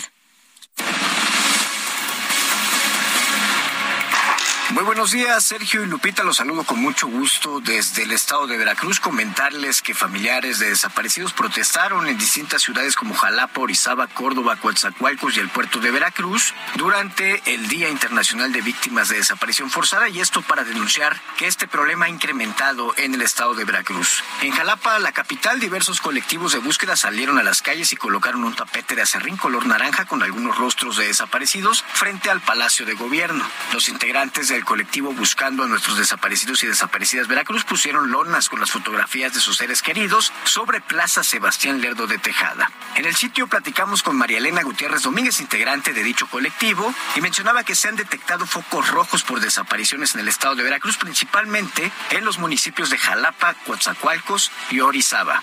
Ella busca a su sobrino Rafael Espinosa Gutiérrez, quien laboraba en el Tribunal Electoral de Veracruz y desapareció desde el 15 de agosto de 2013 en la ciudad de Jalapa. En su grupo hay tres casos de desaparición forzada donde el gobierno o el Estado, a través de sus elementos, presuntamente participaron o cometieron estos crímenes. María Elena destacó que en Veracruz, una de las entidades con más casos de este tipo, hay rezago en la identificación de restos humanos que han sido localizados en fosas clandestinas. Además de que la búsqueda se detuvo por la pandemia de coronavirus y hay zonas donde deben continuar estos trabajos. Este es el reporte desde Veracruz, Sergio Lupita, excelente día. Escuchemos ahora a mi compañero Gerardo Moreno, por favor. Muchas gracias Juan David y es un gusto saludarlos Sergio y Lupita. Les platico que la Fiscalía de Sonora informó que localizó dos cuerpos sin vida cerca de la capilla de la Santa Muerte en el municipio de Empalme, quienes fueron identificados como Martín Antonio de 23 años y José Antonio de 24, quienes estaban desaparecidos desde el 26 de agosto. Según el reporte, los dos cuerpos fueron localizados a las 5.40 horas y fueron identificados visualmente por familiares, pero además se les realizaron las pruebas dactilares para confirmar la identidad. La desaparición había sido reportada por la madre de uno de ellos, quien informó que el pasado viernes recibió un mensaje de su hijo que decía que lo había detenido la Marina y después ya no supo nada de él. Al no tener respuesta, la tarde de este lunes bloquearon la carretera internacional número 15 en el kilómetro 6 de libramiento que va de Hermosillo a Guaymas, lo que generó un caos vial. Por su parte, la Marina informó que sostuvieron una reunión con la madre reportando que ellos no habían detenido a su hijo, mientras la Fiscalía informó que ellos recibieron la denuncia de la desaparición hasta el día 27 de agosto y desde entonces comenzaron la investigación hasta que la madrugada de este martes localizaron los dos cuerpos sin vida, por lo cual se informó que ya se abrió una carpeta de investigación. Ese es el reporte desde Sonora. Buenos días.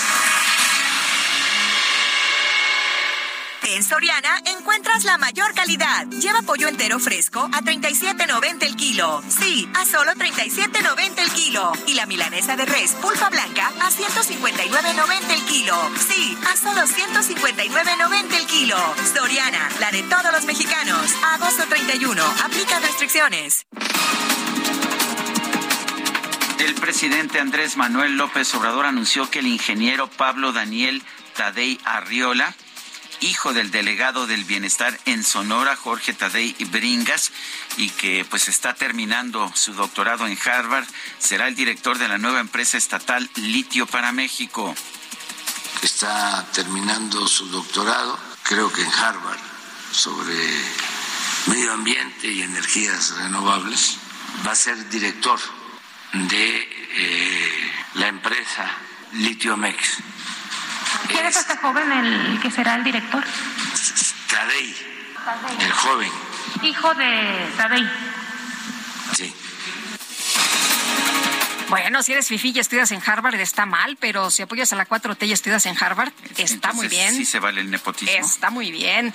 Oye, por otro lado, el presidente López Obrador aseguró que su gobierno trabaja en un plan para que el estado de Sonora se convierta en un referente de generación de energías limpias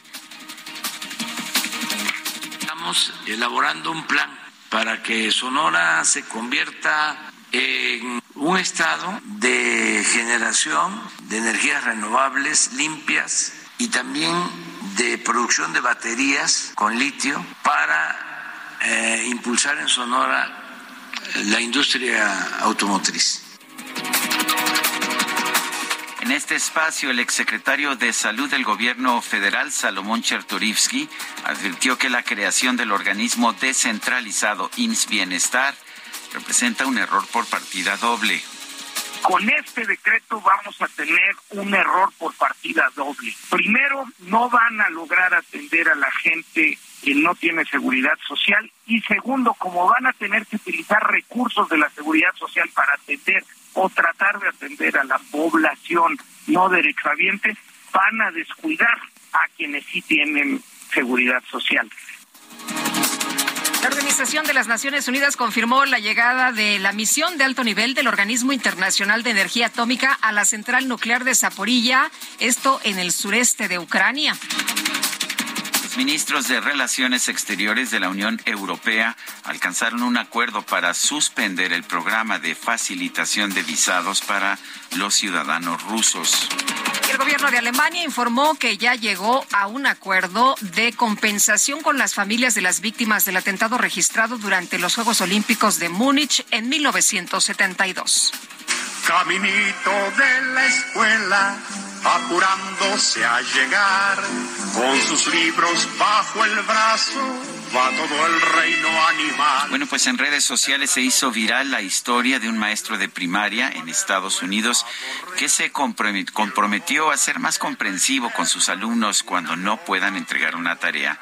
Esto debido a que se encuentra en un problema ya que su perro de raza, Alaska Malamut, se comió todos los trabajos de sus estudiantes antes de que pudiera calificarlos. Días a todos. Escuela, pataleando hasta el final, la tortuga va que vuela. Para Lupita Juárez, tu opinión es importante. Síguela en arroba Lupita Juárez H.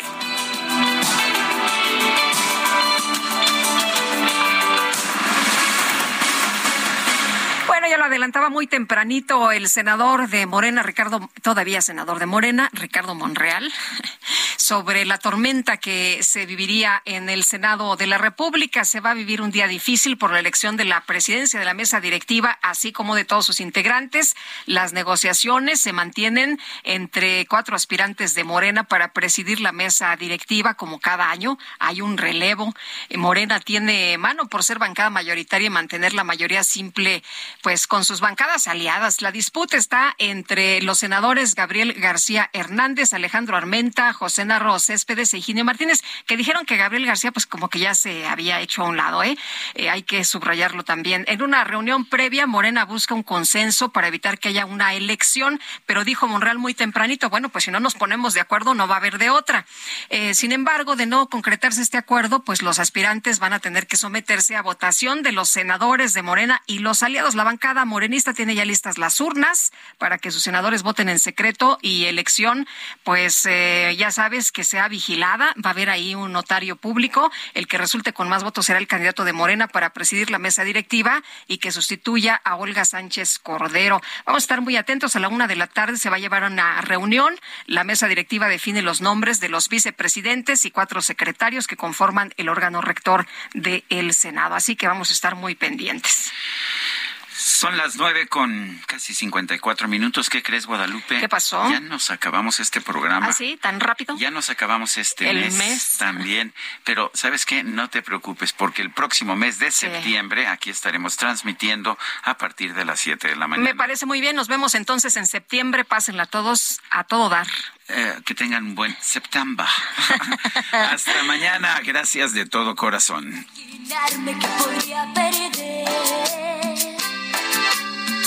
No me di mis pasos y caí en tus brazos. Cara bonita me hizo enloquecer. Pero fui en tu vida solo diversión. Una mujer más para tu colección.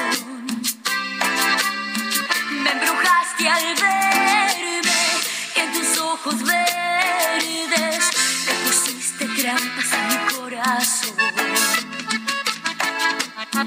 Tropecé de nuevo y con la misma piedra.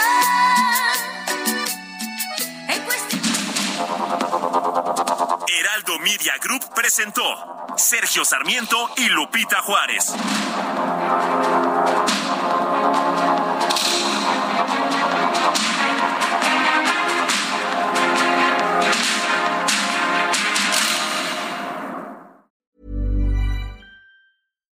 When you make decisions for your company, you look for the no brainers. And if you have a lot of mailing to do, stamps.com is the ultimate no brainer. It streamlines your processes to make your business more efficient, which makes you less busy. Mail checks, invoices, legal documents, and everything you need to keep your business running with Stamps.com.